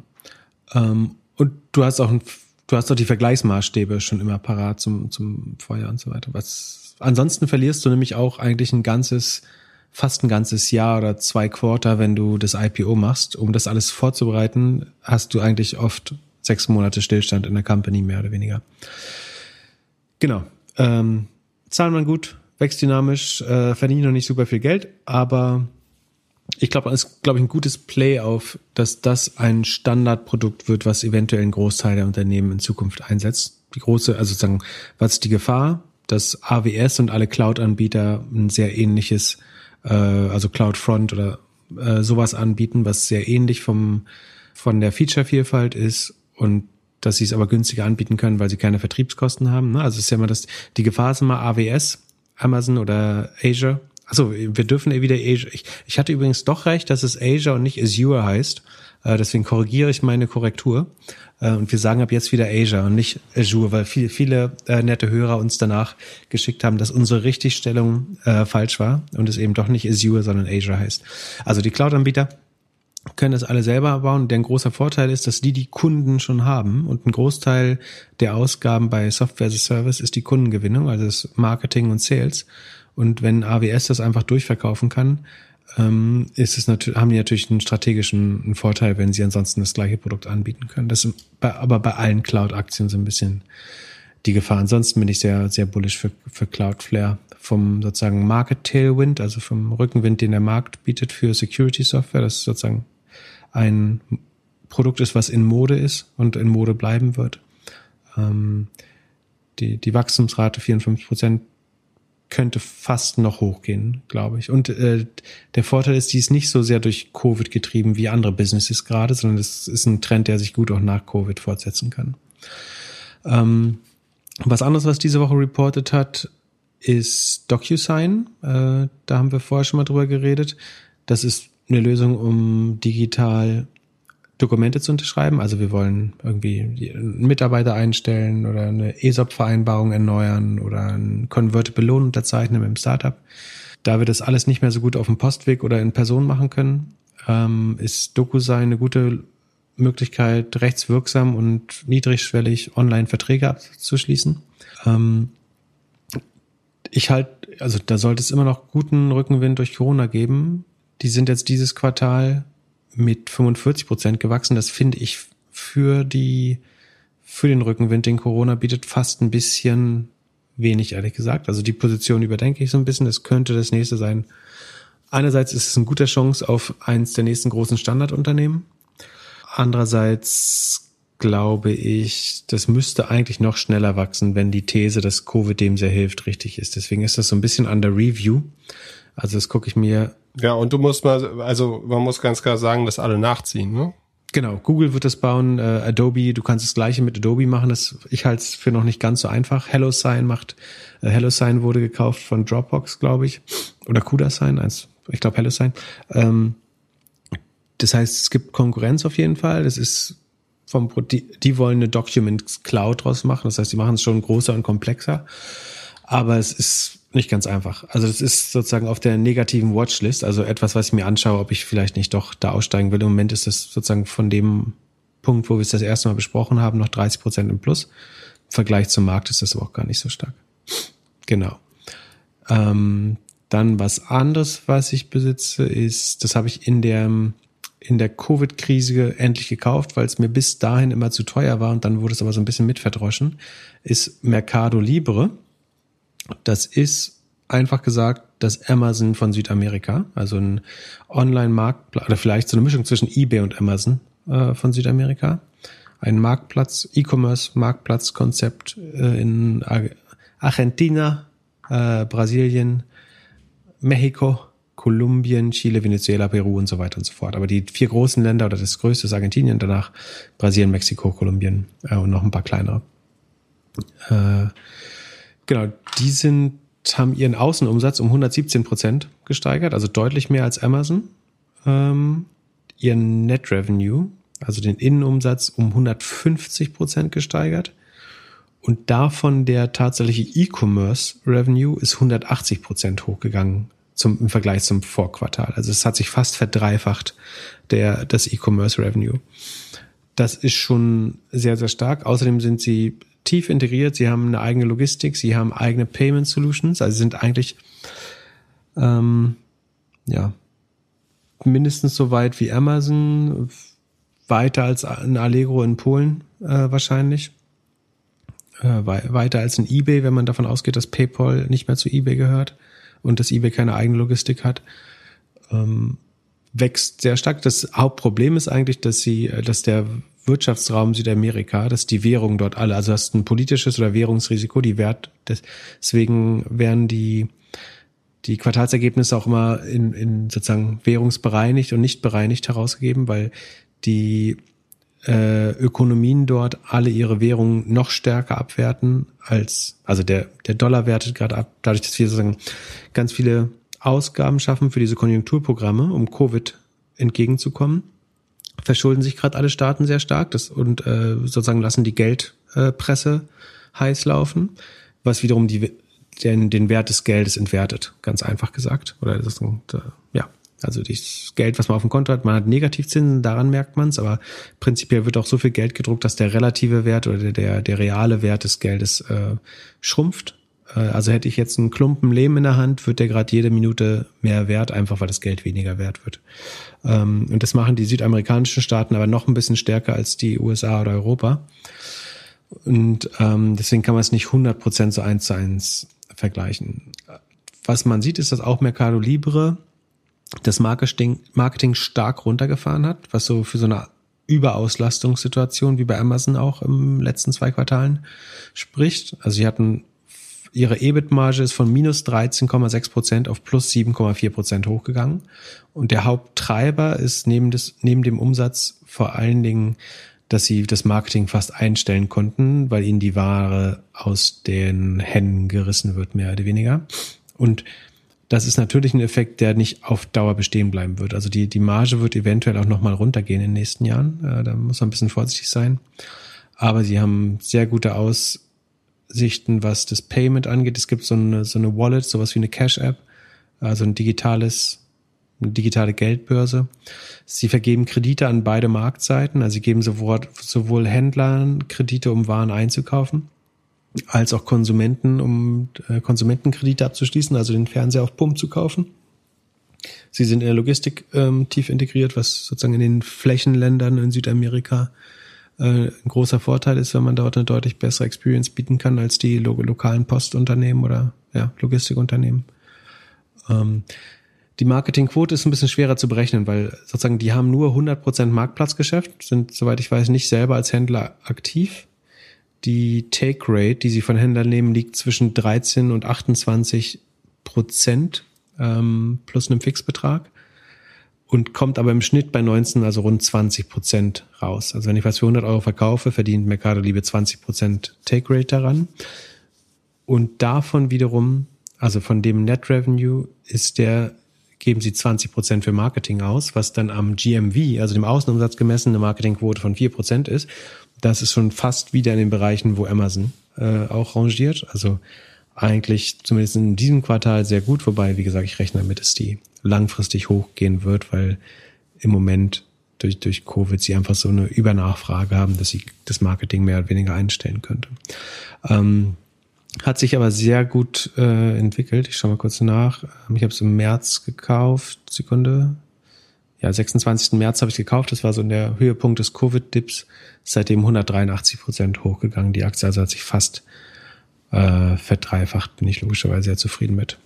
Ähm, was anderes, was ich noch habe. Du bist noch wach, ja? Ähm, wie bitte? Ja, wir spielen ja 125% Speed heute. Das heißt, ich äh, kann ein klein bisschen länger reden, wir balance. Äh, Spotify ist noch äh, was, was ich habe. Offensichtlich ein Play auf den Podcast-Boom. Das Problem bisher bei Spotify ist und warum sie noch nicht super dynamisch performen, ist, dass sie immer 70 Prozent ihrer Einnahmen an die Artisten, die Künstler weitergeben müssen, laut ihren Verträgen.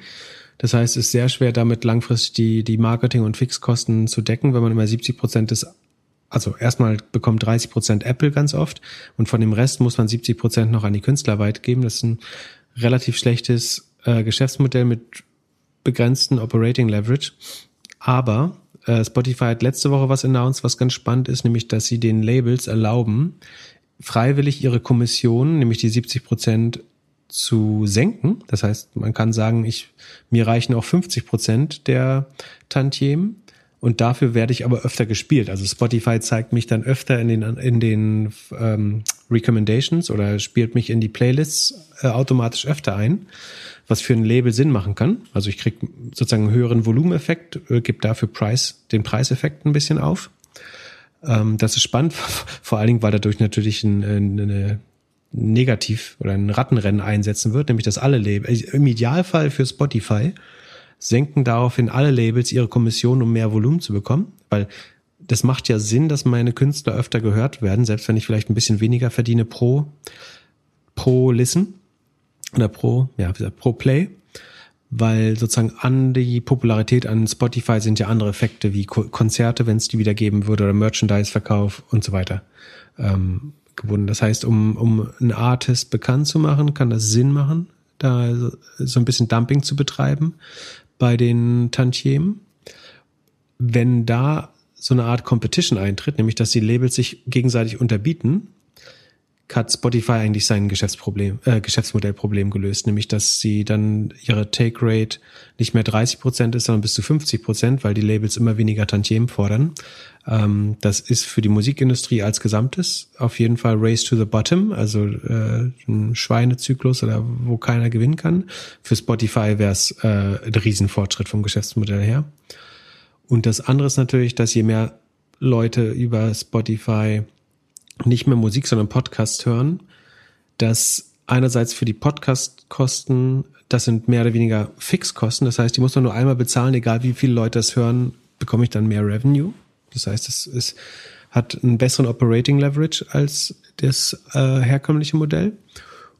Und ähm, wenn ich in den Spot, äh, Spotify Originals, also den eigenen Podcast, Werbung reinmache, hören die natürlich sofort, so, sowohl die Premium-Nutzer als auch die Free-Nutzer. Das heißt, ich bekomme auf meinem Premium-Umsatz nochmal neuen Umsatz hinzu und es gibt gewisse Podcasts, die wir irgendwie vielleicht alle kennen, die, so wie den Doppelgänger-Podcast natürlich, obwohl der ist ja nicht Spotify vermarktet. Aber ähm, wenn Leute halt regelmäßig Podcasts hören, kommt zu zusätzlichen Einnahmen sowohl für Premium als auch für Free-Nutzer für Spotify. Das äh, verbessert das Gesamtgeschäftsmodell ähm, es wird sicherlich die Möglichkeit, also Spotify wird sicherlich in den Markt der Podcast-Vermarktung reingehen und vielleicht auch so eine Art Self-Service-Plattform bauen, um, um Werbe, Werbung auf Spotify zu buchen. Das heißt, da erwarte ich mir äh, eine, eine Outperformance im Vergleich. Also es, es läuft auf dem jetzigen Businessmodell, das nicht so geil ist, schon ganz gut. Ähm, wenn sie das alles umsetzen und das fruchtet, dann sollte es nochmal deutlich, deutlich besser laufen. Ich habe zu Spotify noch eine Annahme. Und zwar, die haben, also Joe Rogan wird ja jetzt ab 1. Dezember exklusiv nur noch auf Spotify sein. Und äh, und der hat ja auch, ähm, ist ja auch bekannt für seine YouTube-Videos und diese Videos werden auch auf Spotify sein. Mit Video? Exklusiv. Mit Video. Mhm. Und das haben die auch announced, als sie das im Sommer machen. Und das sieht, kriegt man jetzt auf YouTube so ein bisschen mit. Dann habe ich heute bei, bei, bei Spotify geschaut und man kann die Videos jetzt auch schon angucken. Und Jan Böhmermann und Olli Schulz, die haben heute in ihrem Fest und Flauschig Podcast wieder von ihrem Weihnachtszirkus erzählt. Und dann so hin und her, dass man das ja machen sollte, aber man müsste ja gucken, wie und Corona und alles. Und ich glaube, dass die diesen Weihnachtszirkus auf jeden Fall auch auf Video und auf jeden Fall auch auf Spotify zeigen werden.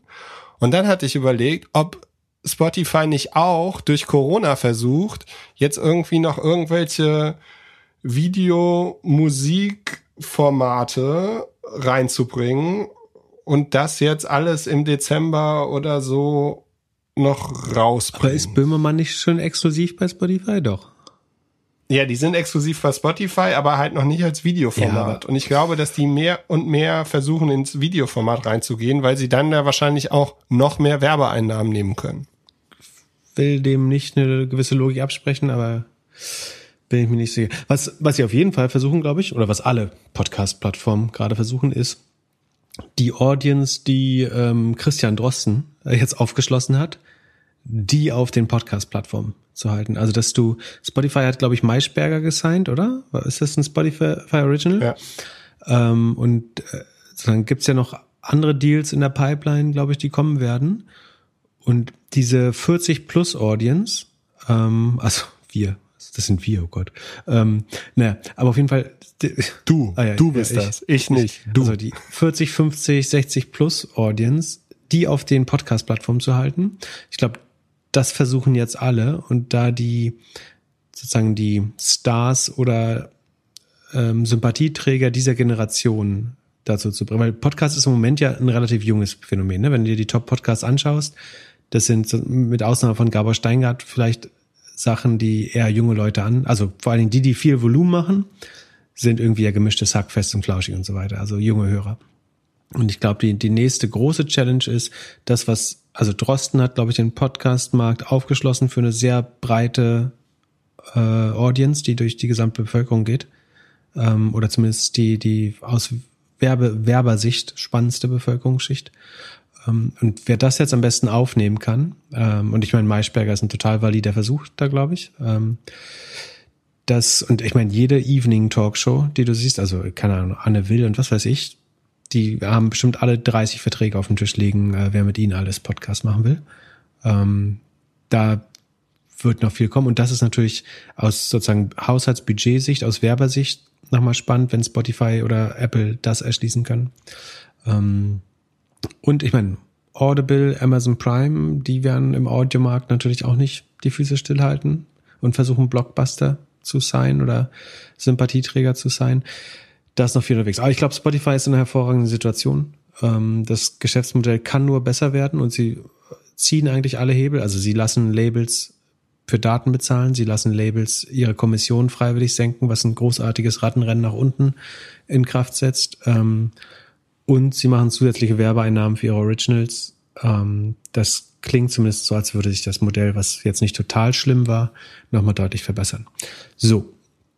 Machen wir ein bisschen weiter. Und natürlich der, der, also ansonsten hat Spotify auch immer noch die Möglichkeit, die Free Listener in Premium zu verwandeln, was wir ja wissen, was irgendwie einen 20-fachen Effekt aufs Revenue hat für jeden, der von Free auf Premium wechselt. Ähm, und wenn man da irgendwann mal solche Leute vom Kaliber Joe Rogan bekommt, die man dann exklusiv für Premium macht, dann äh, hilft das bestimmt auch. Also ver vergleichsweise hat Joe Rogan ja sehr, sehr günstig unterzeichnet, wenn man schaut, wie die Börse darauf reagiert hat. Also das, der hat irgendwie äh, ein Großteil des Deals wurde sofort aus dem Börsengewinn oder dem, dem Kursanstieg, der darauf folgte, sofort refinanziert. Das sollte man wiederholen können. Dann machen wir ganz schnell noch äh, drei weitermachen vielleicht. Das eine ist, die Sino AG, äh, ist nicht besonders bekannt. In dem OMR Musterdepot, wie heißt das Börsenspiel dort? Da hat Sven Schmidt hat ja unter anderem FlatEx gekauft. Das ist ein ähm, Online-Broker mit Sitz in Kulmbach um den äh, Bernd Förtsch herum. Das war jemand, den es tatsächlich, als ich das erste Mal Kontakt hatte, 1998 schon gab.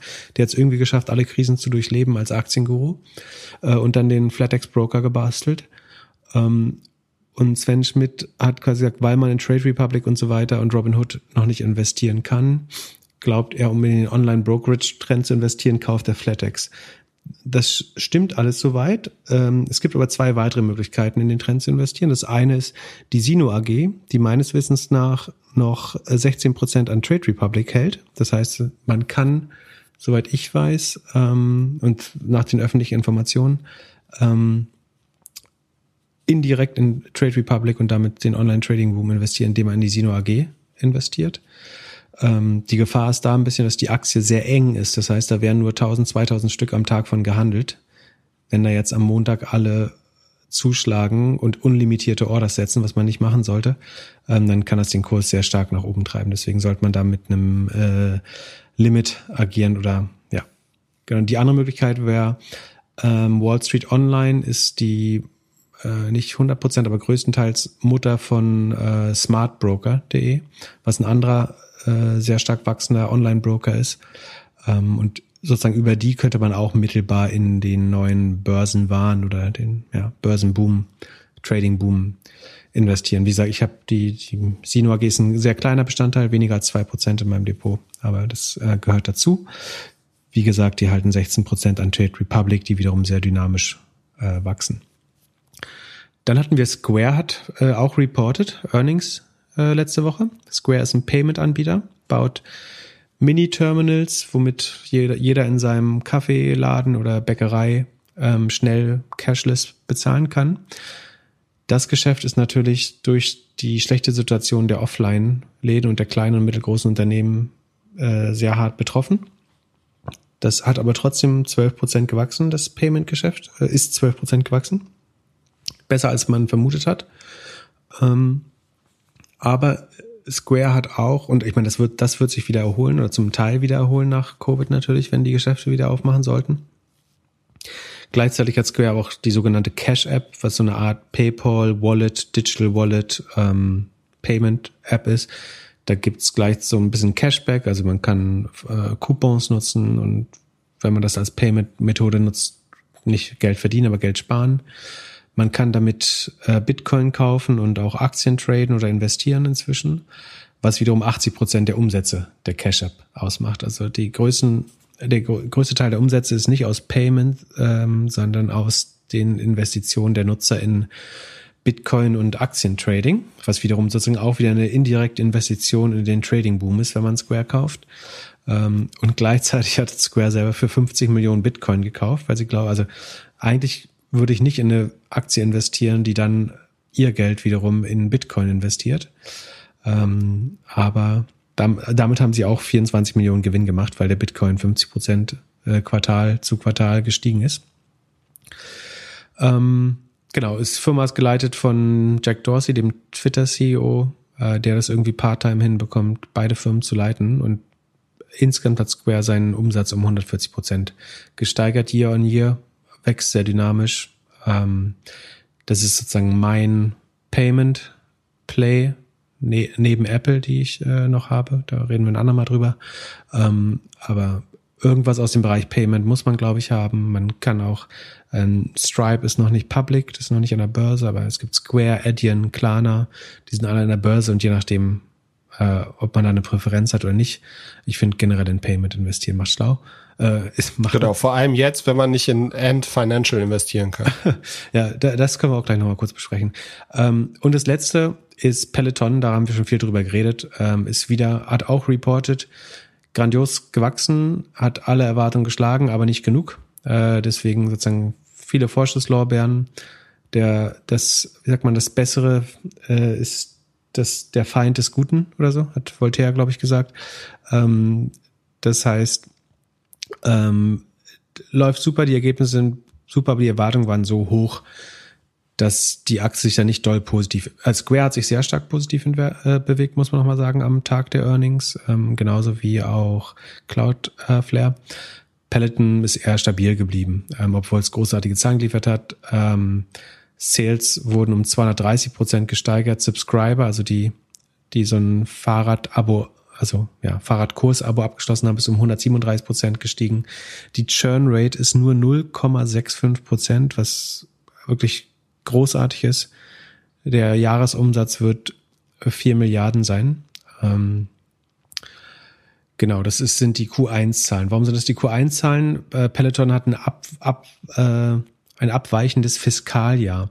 Ich hatte auf Twitter diese Woche eine Frage von jemandem, da hat Google, Google gibt jetzt die Finanzzahlen für Aktien raus und da stand äh, bei irgendeiner Aktie das Q2 2021 wurde schon reported. Das kann tatsächlich sein, wenn das Fiskaljahr im März an oder im April anfängt, dann ist es jetzt theoretisch Q2 2021. Also Firmen können abweichende Financial- oder Fiskaljahre haben. Das macht man zum Beispiel, wenn die Hauptsaison, sagen wir bei einer Dating-App oder bei einer Nahrungsergänzungs-App, wo die Hauptsaison im äh, ersten Quartal ist, also dem ersten Kalenderquartal, kann man sein Fiskaljahr so umgestalten, dass das dann eben der, sozusagen der Hauptcashflow am Ende äh, des Fiskaljahrs passiert, obwohl das der das erste Quartal des Kalenderjahres ist. Bisschen verwirrend, ist nicht so äh, un, sagt man, un, nicht so selten, wie man, wie man glaubt.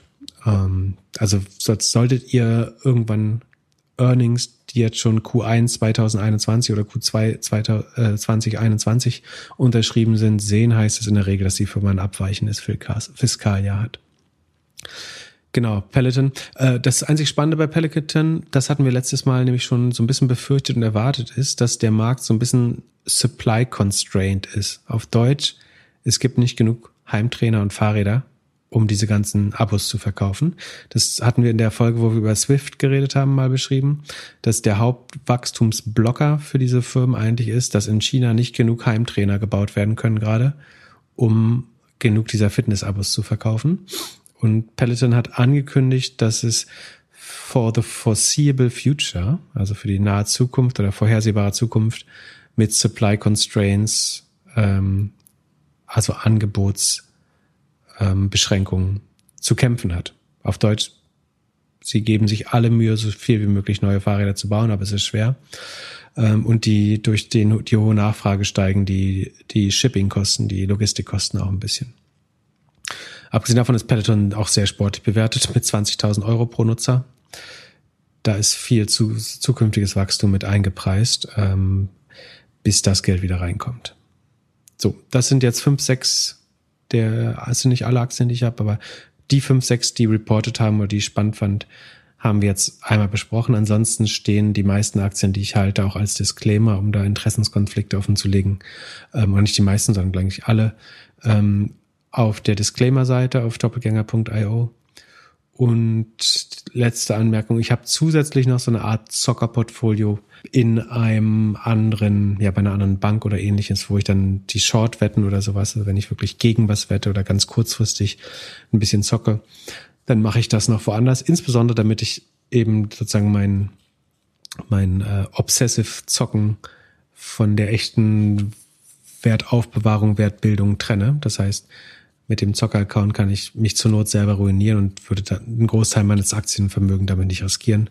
Deswegen gibt's dann auch noch eine andere App, in der ich mit sowas äh, rum, rumspiele. Aber der absolute, absolute Großteil meines Vermögens liegt in diesem sozusagen Aktiendepot, wo ich halt in Technologieunternehmen langfristig investiere. Ach so, und ähm, eine Sache noch. Ähm, als wir so ein bisschen die Erfolge gefeiert haben, also sowas wie Zoom oder Peloton oder ähm, Cloudflare ist ja wirklich sehr, sehr stark äh, gewachsen.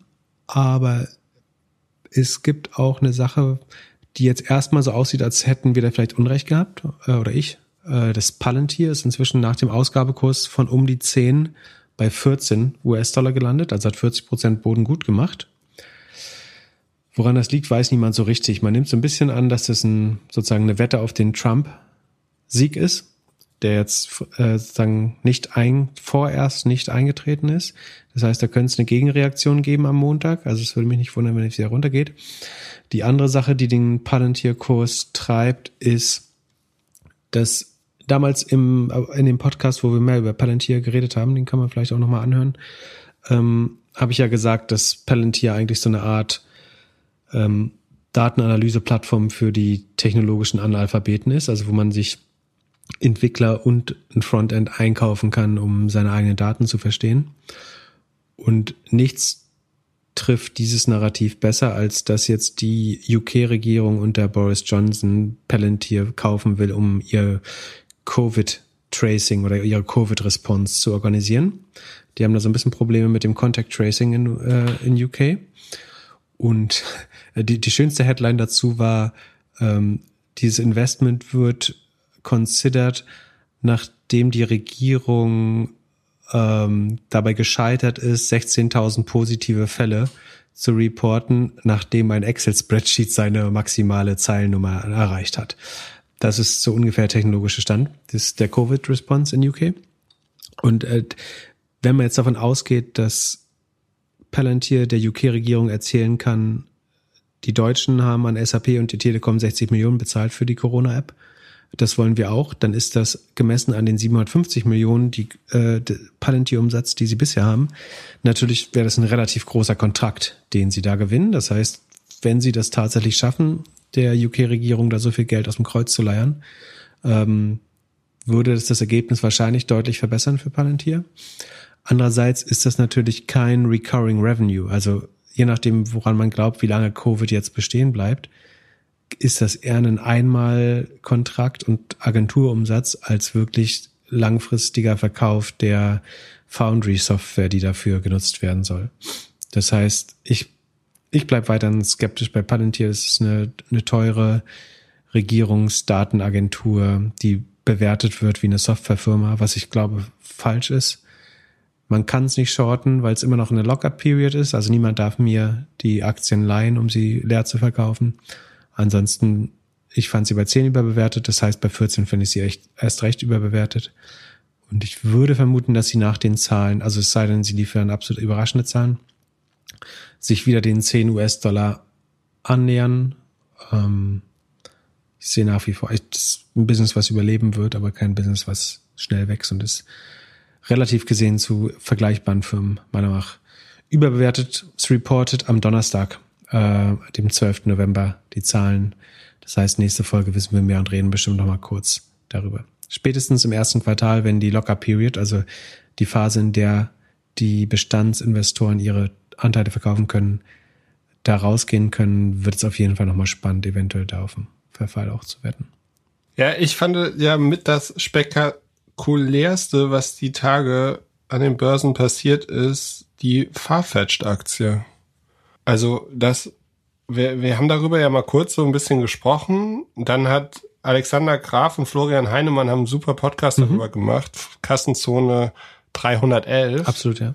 Und äh, analysieren das super, wie sie das gut tun. Und am Ende sagt Florian so nach dem Motto, ja, Farb, was man vom Farbfetch lernen kann, ist, dass die ein super Storytelling für Analysten machen und das halt einen riesen Einfluss auf die Marktbewertung hat. Und dann habe ich so ein bisschen noch überlegt, ich so, ja klar, Analysten, Analysten, die kaufen wahrscheinlich auch Luxusmode, also vielleicht für die ein oder andere Freundin oder Frau und äh, sind wahrscheinlich in dem Luxusmodemarkt wesentlich mehr drin, als wir es sind. Und dann haben die ja jetzt irgendwie äh, gedroppt, dass sie, wie groß ist die Runde? Also sie, sie gehen, Alibaba investiert, gemeinsam mit Richmond. Richmond, mhm. Also den auch netter Porté, äh, Porté gehört. Genau.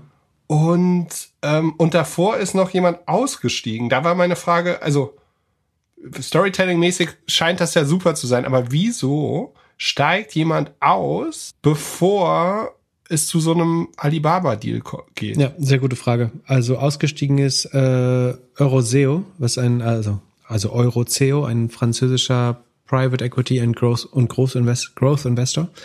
Ähm, und die müssen natürlich irgendwann ihren Fund nach Hause bringen und müssen irgendwann divestieren. Das heißt, die suchen Aber in sechs Jahren, äh, nee, in vier Jahren. Ja, aber das ist äh, zwischen vier und sechs Jahren ist eine typische ähm, so Investment Period für eine, also Holding Period für für Private Equity oder Growth. Also das macht schon Sinn, dann diese, also ob das, ich glaube eher, dass die Zukunft besser aussieht als Vergangenheit für Farfetch, um ganz ehrlich zu sein.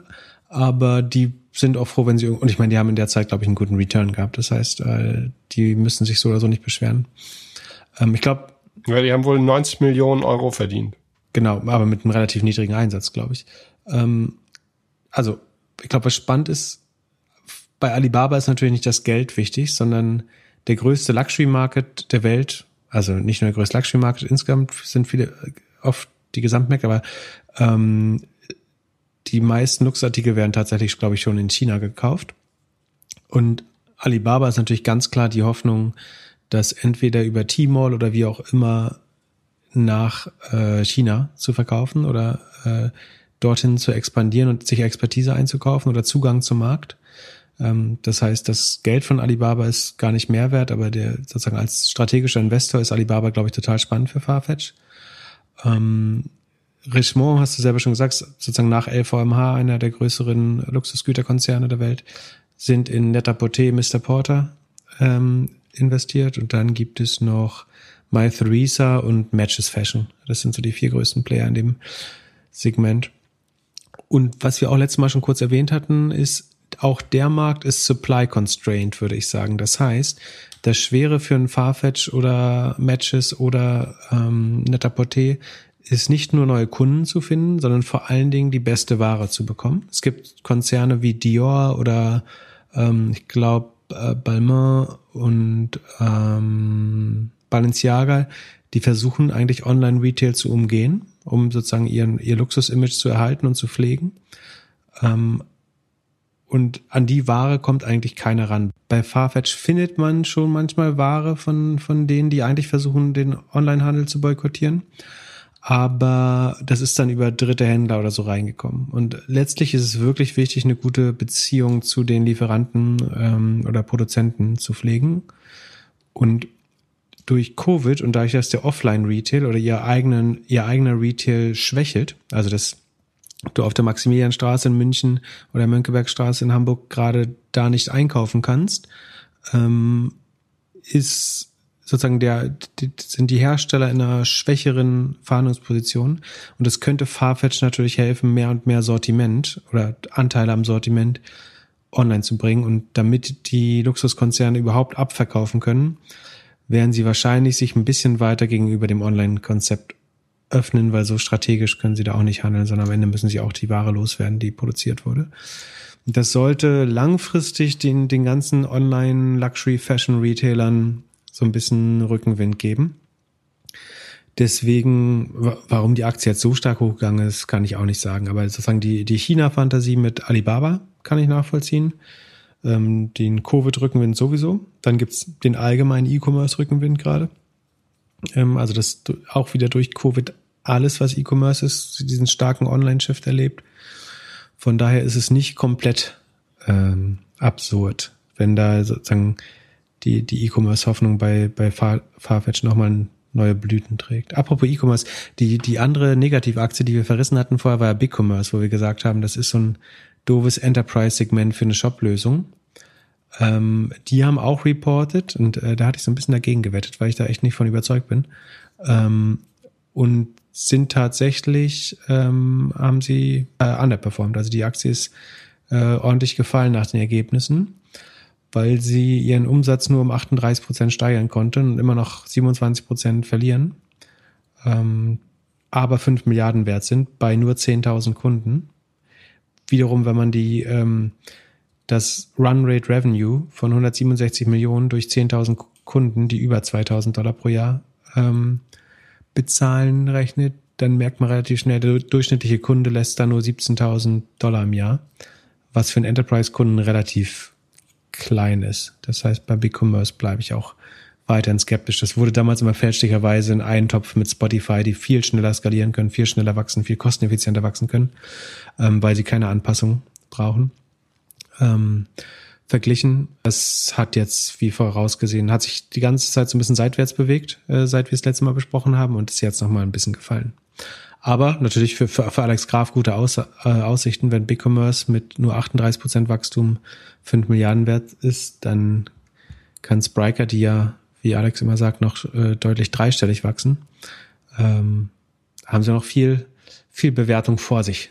Super, Pip. Wir müssen jetzt mal Zahlen zulegen. Ich will mal jetzt zum Ende kommen. Ganz schneller äh, Annahme äh, zu Snap. Äh, Snap, ehemals Snapchat, ist auch super gelaufen. Liegt mal auch hauptsächlich daran, dass durch den E-Commerce-Boom ähm, die Online-Werbebudgets stark gestiegen sind, gerade die transaktionalen eben. Ähm, davon hat Snap und Pinterest stark pro, äh, profitiert und so ein bisschen davon, dass Budgets von Facebook umgeschiftet worden sind. Snap hat sich ja auch ganz bewusst als die offenste Generation oder wie sie es genannt haben, irgendwie die, die super liberalen, äh, wohlgesonnenen jugendlichen Menschen gebrandet, um so ein bisschen Gegengewicht zu, zur Facebook-Audience zu bauen. Ich glaube, es hat ganz gut funktioniert. Die Frage ist, wie viel von dem Effekt bleibt bei Snap. Ich bin äh, da nicht 100% bullish, aber die, die vorläufigen Zahlen jetzt waren natürlich erstmal großartig, sowohl bei Pinterest als auch bei Snap. Pinterest profitiert zudem natürlich vom Ganzen, was man vielleicht Cocooning nennen würde, also dass wir jetzt, wo wir nicht raus können und Lockdown haben und was weiß ich, äh, wir wollen alle schön kochen, wir wollen unsere Wohnung schön einrichten. Ähm, das kommt natürlich alles Pinterest äh, stark zu, zugute. Das ist das, was die beiden Kurse, glaube ich, relativ klar treibt. Und wir hatten auch eine Frage ähm, bezüglich Einzelhandel in US. Da wurde uns ein Video weitergeleitet von Broadway, wo jemand abends durchgelaufen ist und gezeigt hat, dass alle Läden zu waren. Siehst du da noch eine größere Veränderung im Einzelhandel in den nächsten Monaten? Ähm, ja, die Frage, also zwei Fragen. Das eine ist, wie stark der, der Dominoeffekt ist. Also ob du siehst jetzt die Sachen, die primär pleite gehen. Das sind die, die vielleicht schon eigentlich wussten, dass sie nächstes Jahr zumachen müssen und es jetzt einfach vorziehen, weil sie wissen, es gibt gar keine äh, positiven Aussichten mehr. Und dann hast du ja so Spillover oder Knock-on-Effekte oder Domino-Effekte, dass wenn gewisse Ankermieter aus Malls oder auch aus 1A touristischen Lagen äh, wie dem Broadway verschwinden, dass dann natürlich andere Geschäfte weniger ähm, Frequenz bekommen, weniger Footfall, weniger Laufkundschaft. Und das müsste eigentlich so eine Art Dominoeffekt äh, bedingen. Und dann sollten sich weitere Pleiten anschließen. Plus, dass wir viele Pleiten halt nicht sehen, weil die alle durch irgendwelche Protection Programs geschützt sind und dass man offiziell nicht insolvenz gehen da, insolvent gehen darf gerade.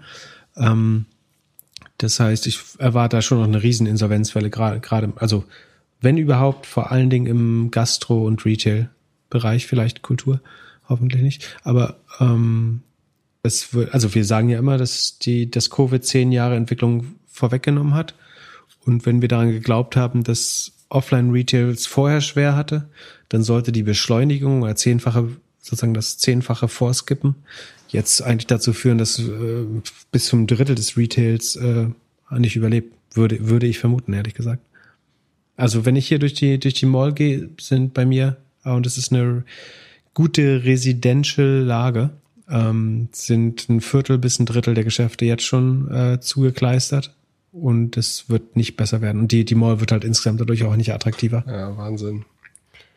Ich bin gespannt, was alles Neues entsteht, wenn die jetzt, wenn das Jahr vorbei ist oder wenn ein Jahr vorbei ist und die Leute wieder rausgehen dürfen. Ich glaube, dann freuen sich viele, so wenig wie möglich Zeit zu Hause zu verbringen. Ja, ich glaube, es gibt auf jeden Fall Erlebniskonzepte irgendwie von besseren Cafés zu vielleicht auch richtig echten Entertainment-Konzepten. Ja, man kann vielleicht auch, also es wird dann vielleicht auch wieder günstiger, in guten Lagen irgendwas zu machen. Also das gibt ja auch wieder ein bisschen mehr Kreativität dann.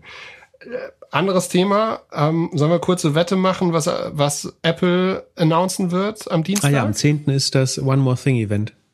Ähm, ja, sag, ja, ich glaube Kopfhörer. Ja, habe ich auch. Also die Kopfhörer sind ja überfällig. Aber sind die und und diese komischen Tracking-Teils, äh, diese ja, das ist, das ist, die, diese, über die Dinger brauchen wir nicht reden. Ich glaube, die kommen, die werden nie kommen, ähnlich wie dieses Ladepad. Das ja, werden die nicht Quatsch. machen. Die werden auf jeden Fall die AirPods rausbringen, weil das wird das Weihnachtsgeschenk. Ah. Und es ist auch ein super Cocooning-Weihnachtsgeschenk, weil du, ähm, wenn du mit Familie in Quarantäne bist, dann sind AirPods super So, äh, und ich glaube, es ist auch super für die ganzen Homeoffice-Leute, weil du halt einfach Kopfhörer brauchst, gute Kopfhörer, um zu telefonieren. Und das ist halt das wieder ein Ultra-Statement. Also ich glaube, und die anderen AirPod Pros kamen letztes Jahr auch, im, wurden Ende Oktober 2019 announced und wurden dann an Weihnachten, waren sie kaum zu haben. Also es müssen die AirPods sein. Und die, die MacBooks mit den Prozessoren, ja, das ist auch eine gute Story. Aber ich glaube, es werden die Kopfhörer. Sehr gute Analyse. Kann ich dem fast nichts hinzufügen. Also ich hätte fast gedacht, ist es soweit, dass Apple nur für Kopfhörer jetzt ein extra Event macht, aber offenbar, die machen ja drei, vier Events im Jahr jetzt. Ähm, von daher kann das schon sein und das äh, mit äh, ein gutes Weihnachtsgeschenk ist das tatsächlich. Ähm, warum nicht? Vielleicht braucht es auch nicht mehr. Ich, ich hätte gedacht, es ist fast ein bisschen dünn für ein extra Event, aber who knows? Ich meine, das andere Thema könnten die MacBooks sein mit deren eigenen Prozessor. Ja. So, das ist ähm, auch spannend. Was da vor allem spannend ist, dass du dann äh, iPhone-Apps auf dem auf dem Rechner laufen lassen kannst. Ja. Äh, kriegen Sie irgendwie gezeigt, was, also wie viel schneller, also wie, wie visualisiert man, wie viel geiler, wie viel schneller so ein Rechner ist? Kriegt man das gut transportiert? Ja, die schaffen das bestimmt. Ich meine, das machen sie ja auch bei jedem Telefon immer und so. Das kriegen sie schon hin, aber das wäre, ich glaube, die, die Rechner verkaufen die sowieso ohne Probleme aktuell. So, das, das wird, die, die, die Leute, die MacBooks sind immer ausverkauft, weil die Leute alle Homeoffice jetzt mit MacBook machen. So, ähm, ich glaube, das ist nicht der große Hebel. Der große Hebel und das große Weihnachtsgeschenk sind die AirPods und die sind halt auch brandingmäßig wieder mega geil, weil dann jeder auf einmal im Zoom-Call oder im Around-Call, ich mache jetzt noch Around-Calls, hat dann halt diese fetten Kopfhörer. Aber das Logo, das Logo ist ja manchmal so ein Hint. Das Logo ist eher optisch veranlagt. Also es ist so das Apple-Logo mit so einer Prisma-Logik. Das würde eher sagen. Ähm, ja, okay. Dann ist es wert wahrscheinlich. Wir, wir reden wahrscheinlich noch in Folge 50 darüber. Beamer? Vielleicht ein Beamer? Oder, oder die Brille. Optik? Vielleicht was Optisches. Die Brille nee, schon? Nein. Nee, das, nee, Brille, glaube ich. Die Brille funktioniert doch erst, wenn die Leute richtig draußen sind und so und die Welt wieder erkunden und. Brille im Winter wäre Quatsch, das stimmt. Ich, Ach, ich weiß nicht. Ja, wahrscheinlich reden wir in Folge 50 oder Folge 500 noch, dass Apple jetzt bald die neuen Kopfhörer rausbringt. Aber also werden es nur die Kopfhörer, fände ich es auch ein bisschen enttäuschend. Aber es kann, kann schon sein. Ja, vielleicht werden es drei verschiedene Kopfhörer. Vielleicht machen sie die Pro nochmal, dann machen sie also die aktuellen. Es gibt ja zwei, ne? Es gibt die, die super Hightech Studio und die Over, also die normalen Over-Ears. Also ich glaube, es sollen eh oder so, so, oder so schon zwei Varianten kommen. Ja. So, ähm, zum Ende würde ich sagen, machst du nochmal einen kleinen ähm, Monolog. Und zwar ähm, hat uns Dennis Keys gefragt, ob du ein bisschen Microsoft Clarity einordnen könntest. Also Microsoft macht, hat ein Konkurrenzprodukt zu Google Analytics. Das wurde irgendwie zwei Jahre in Beta getestet und ist jetzt am Markt. Und so richtig viel redet die Presse darüber noch nicht. Kennst du das? Hast du es genutzt? Kennst du Kunden, die es nutzen? Tatsächlich nicht. Lohnt es sich, das zu nutzen? Äh, wir können darüber sprechen, unter welchen Voraussetzungen. Ähm, ich kenne tatsächlich niemanden, der es nutzt. Ich habe auch versucht, es mal mit ähm, Similar Tech und BuildWith nachzuvollziehen. Also Google Analytics wird von über der Hälfte der, der größten Webseiten eingesetzt. Und dann gibt's andere Solutions, ähm, irgendwie Adobe oder WebTrack, äh, mit dem man, oder Yandex, Yandex Metrica. Äh, das sind die, die üblichsten Alternativen so zu Google Analytics. Aber Clarity ist letztlich so wie Google Analytics, also ein Web, Web-Analyse, Web-Tracking-Tool von Microsoft. Ähm, ich glaube, es gibt da einen Markt für eine Alternative, aber es gibt Leute, die wollen explizit Google Analytics nicht einsetzen, unter anderem, weil man so ein bisschen den Box zum Gärtner macht, also weil man die, die Kontrolle der Online-Budgets, also sofern man noch kein eigenes Data Warehouse hat, überlässt man das so ein bisschen Google, obwohl man eventuell, also das fängt mit dem Standard-Attributionsmodell, das Google Analytics nutzt, an, äh, ob überhaupt die Klicks sozusagen nicht. Man hat immer den, den Verdacht, dass das so ein bisschen Richtung des Google Search Advertising Modell ähm, verfälscht ist.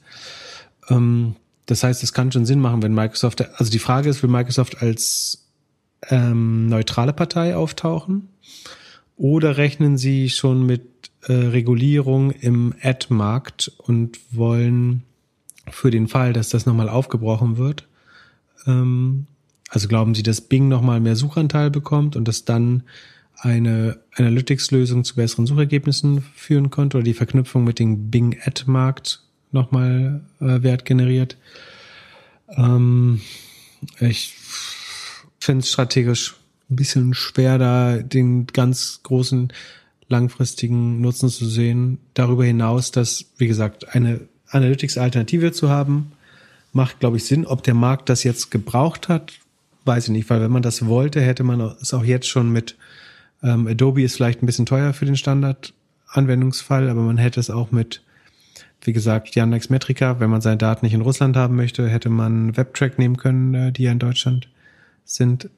Ähm, I don't know, ob es das braucht. Äh, das, was wahrscheinlich passieren wird, ist, dass Leute jetzt doppelt tracken, also sie beide Marketing-Pixel einbauen, ihre Website damit langsamer machen.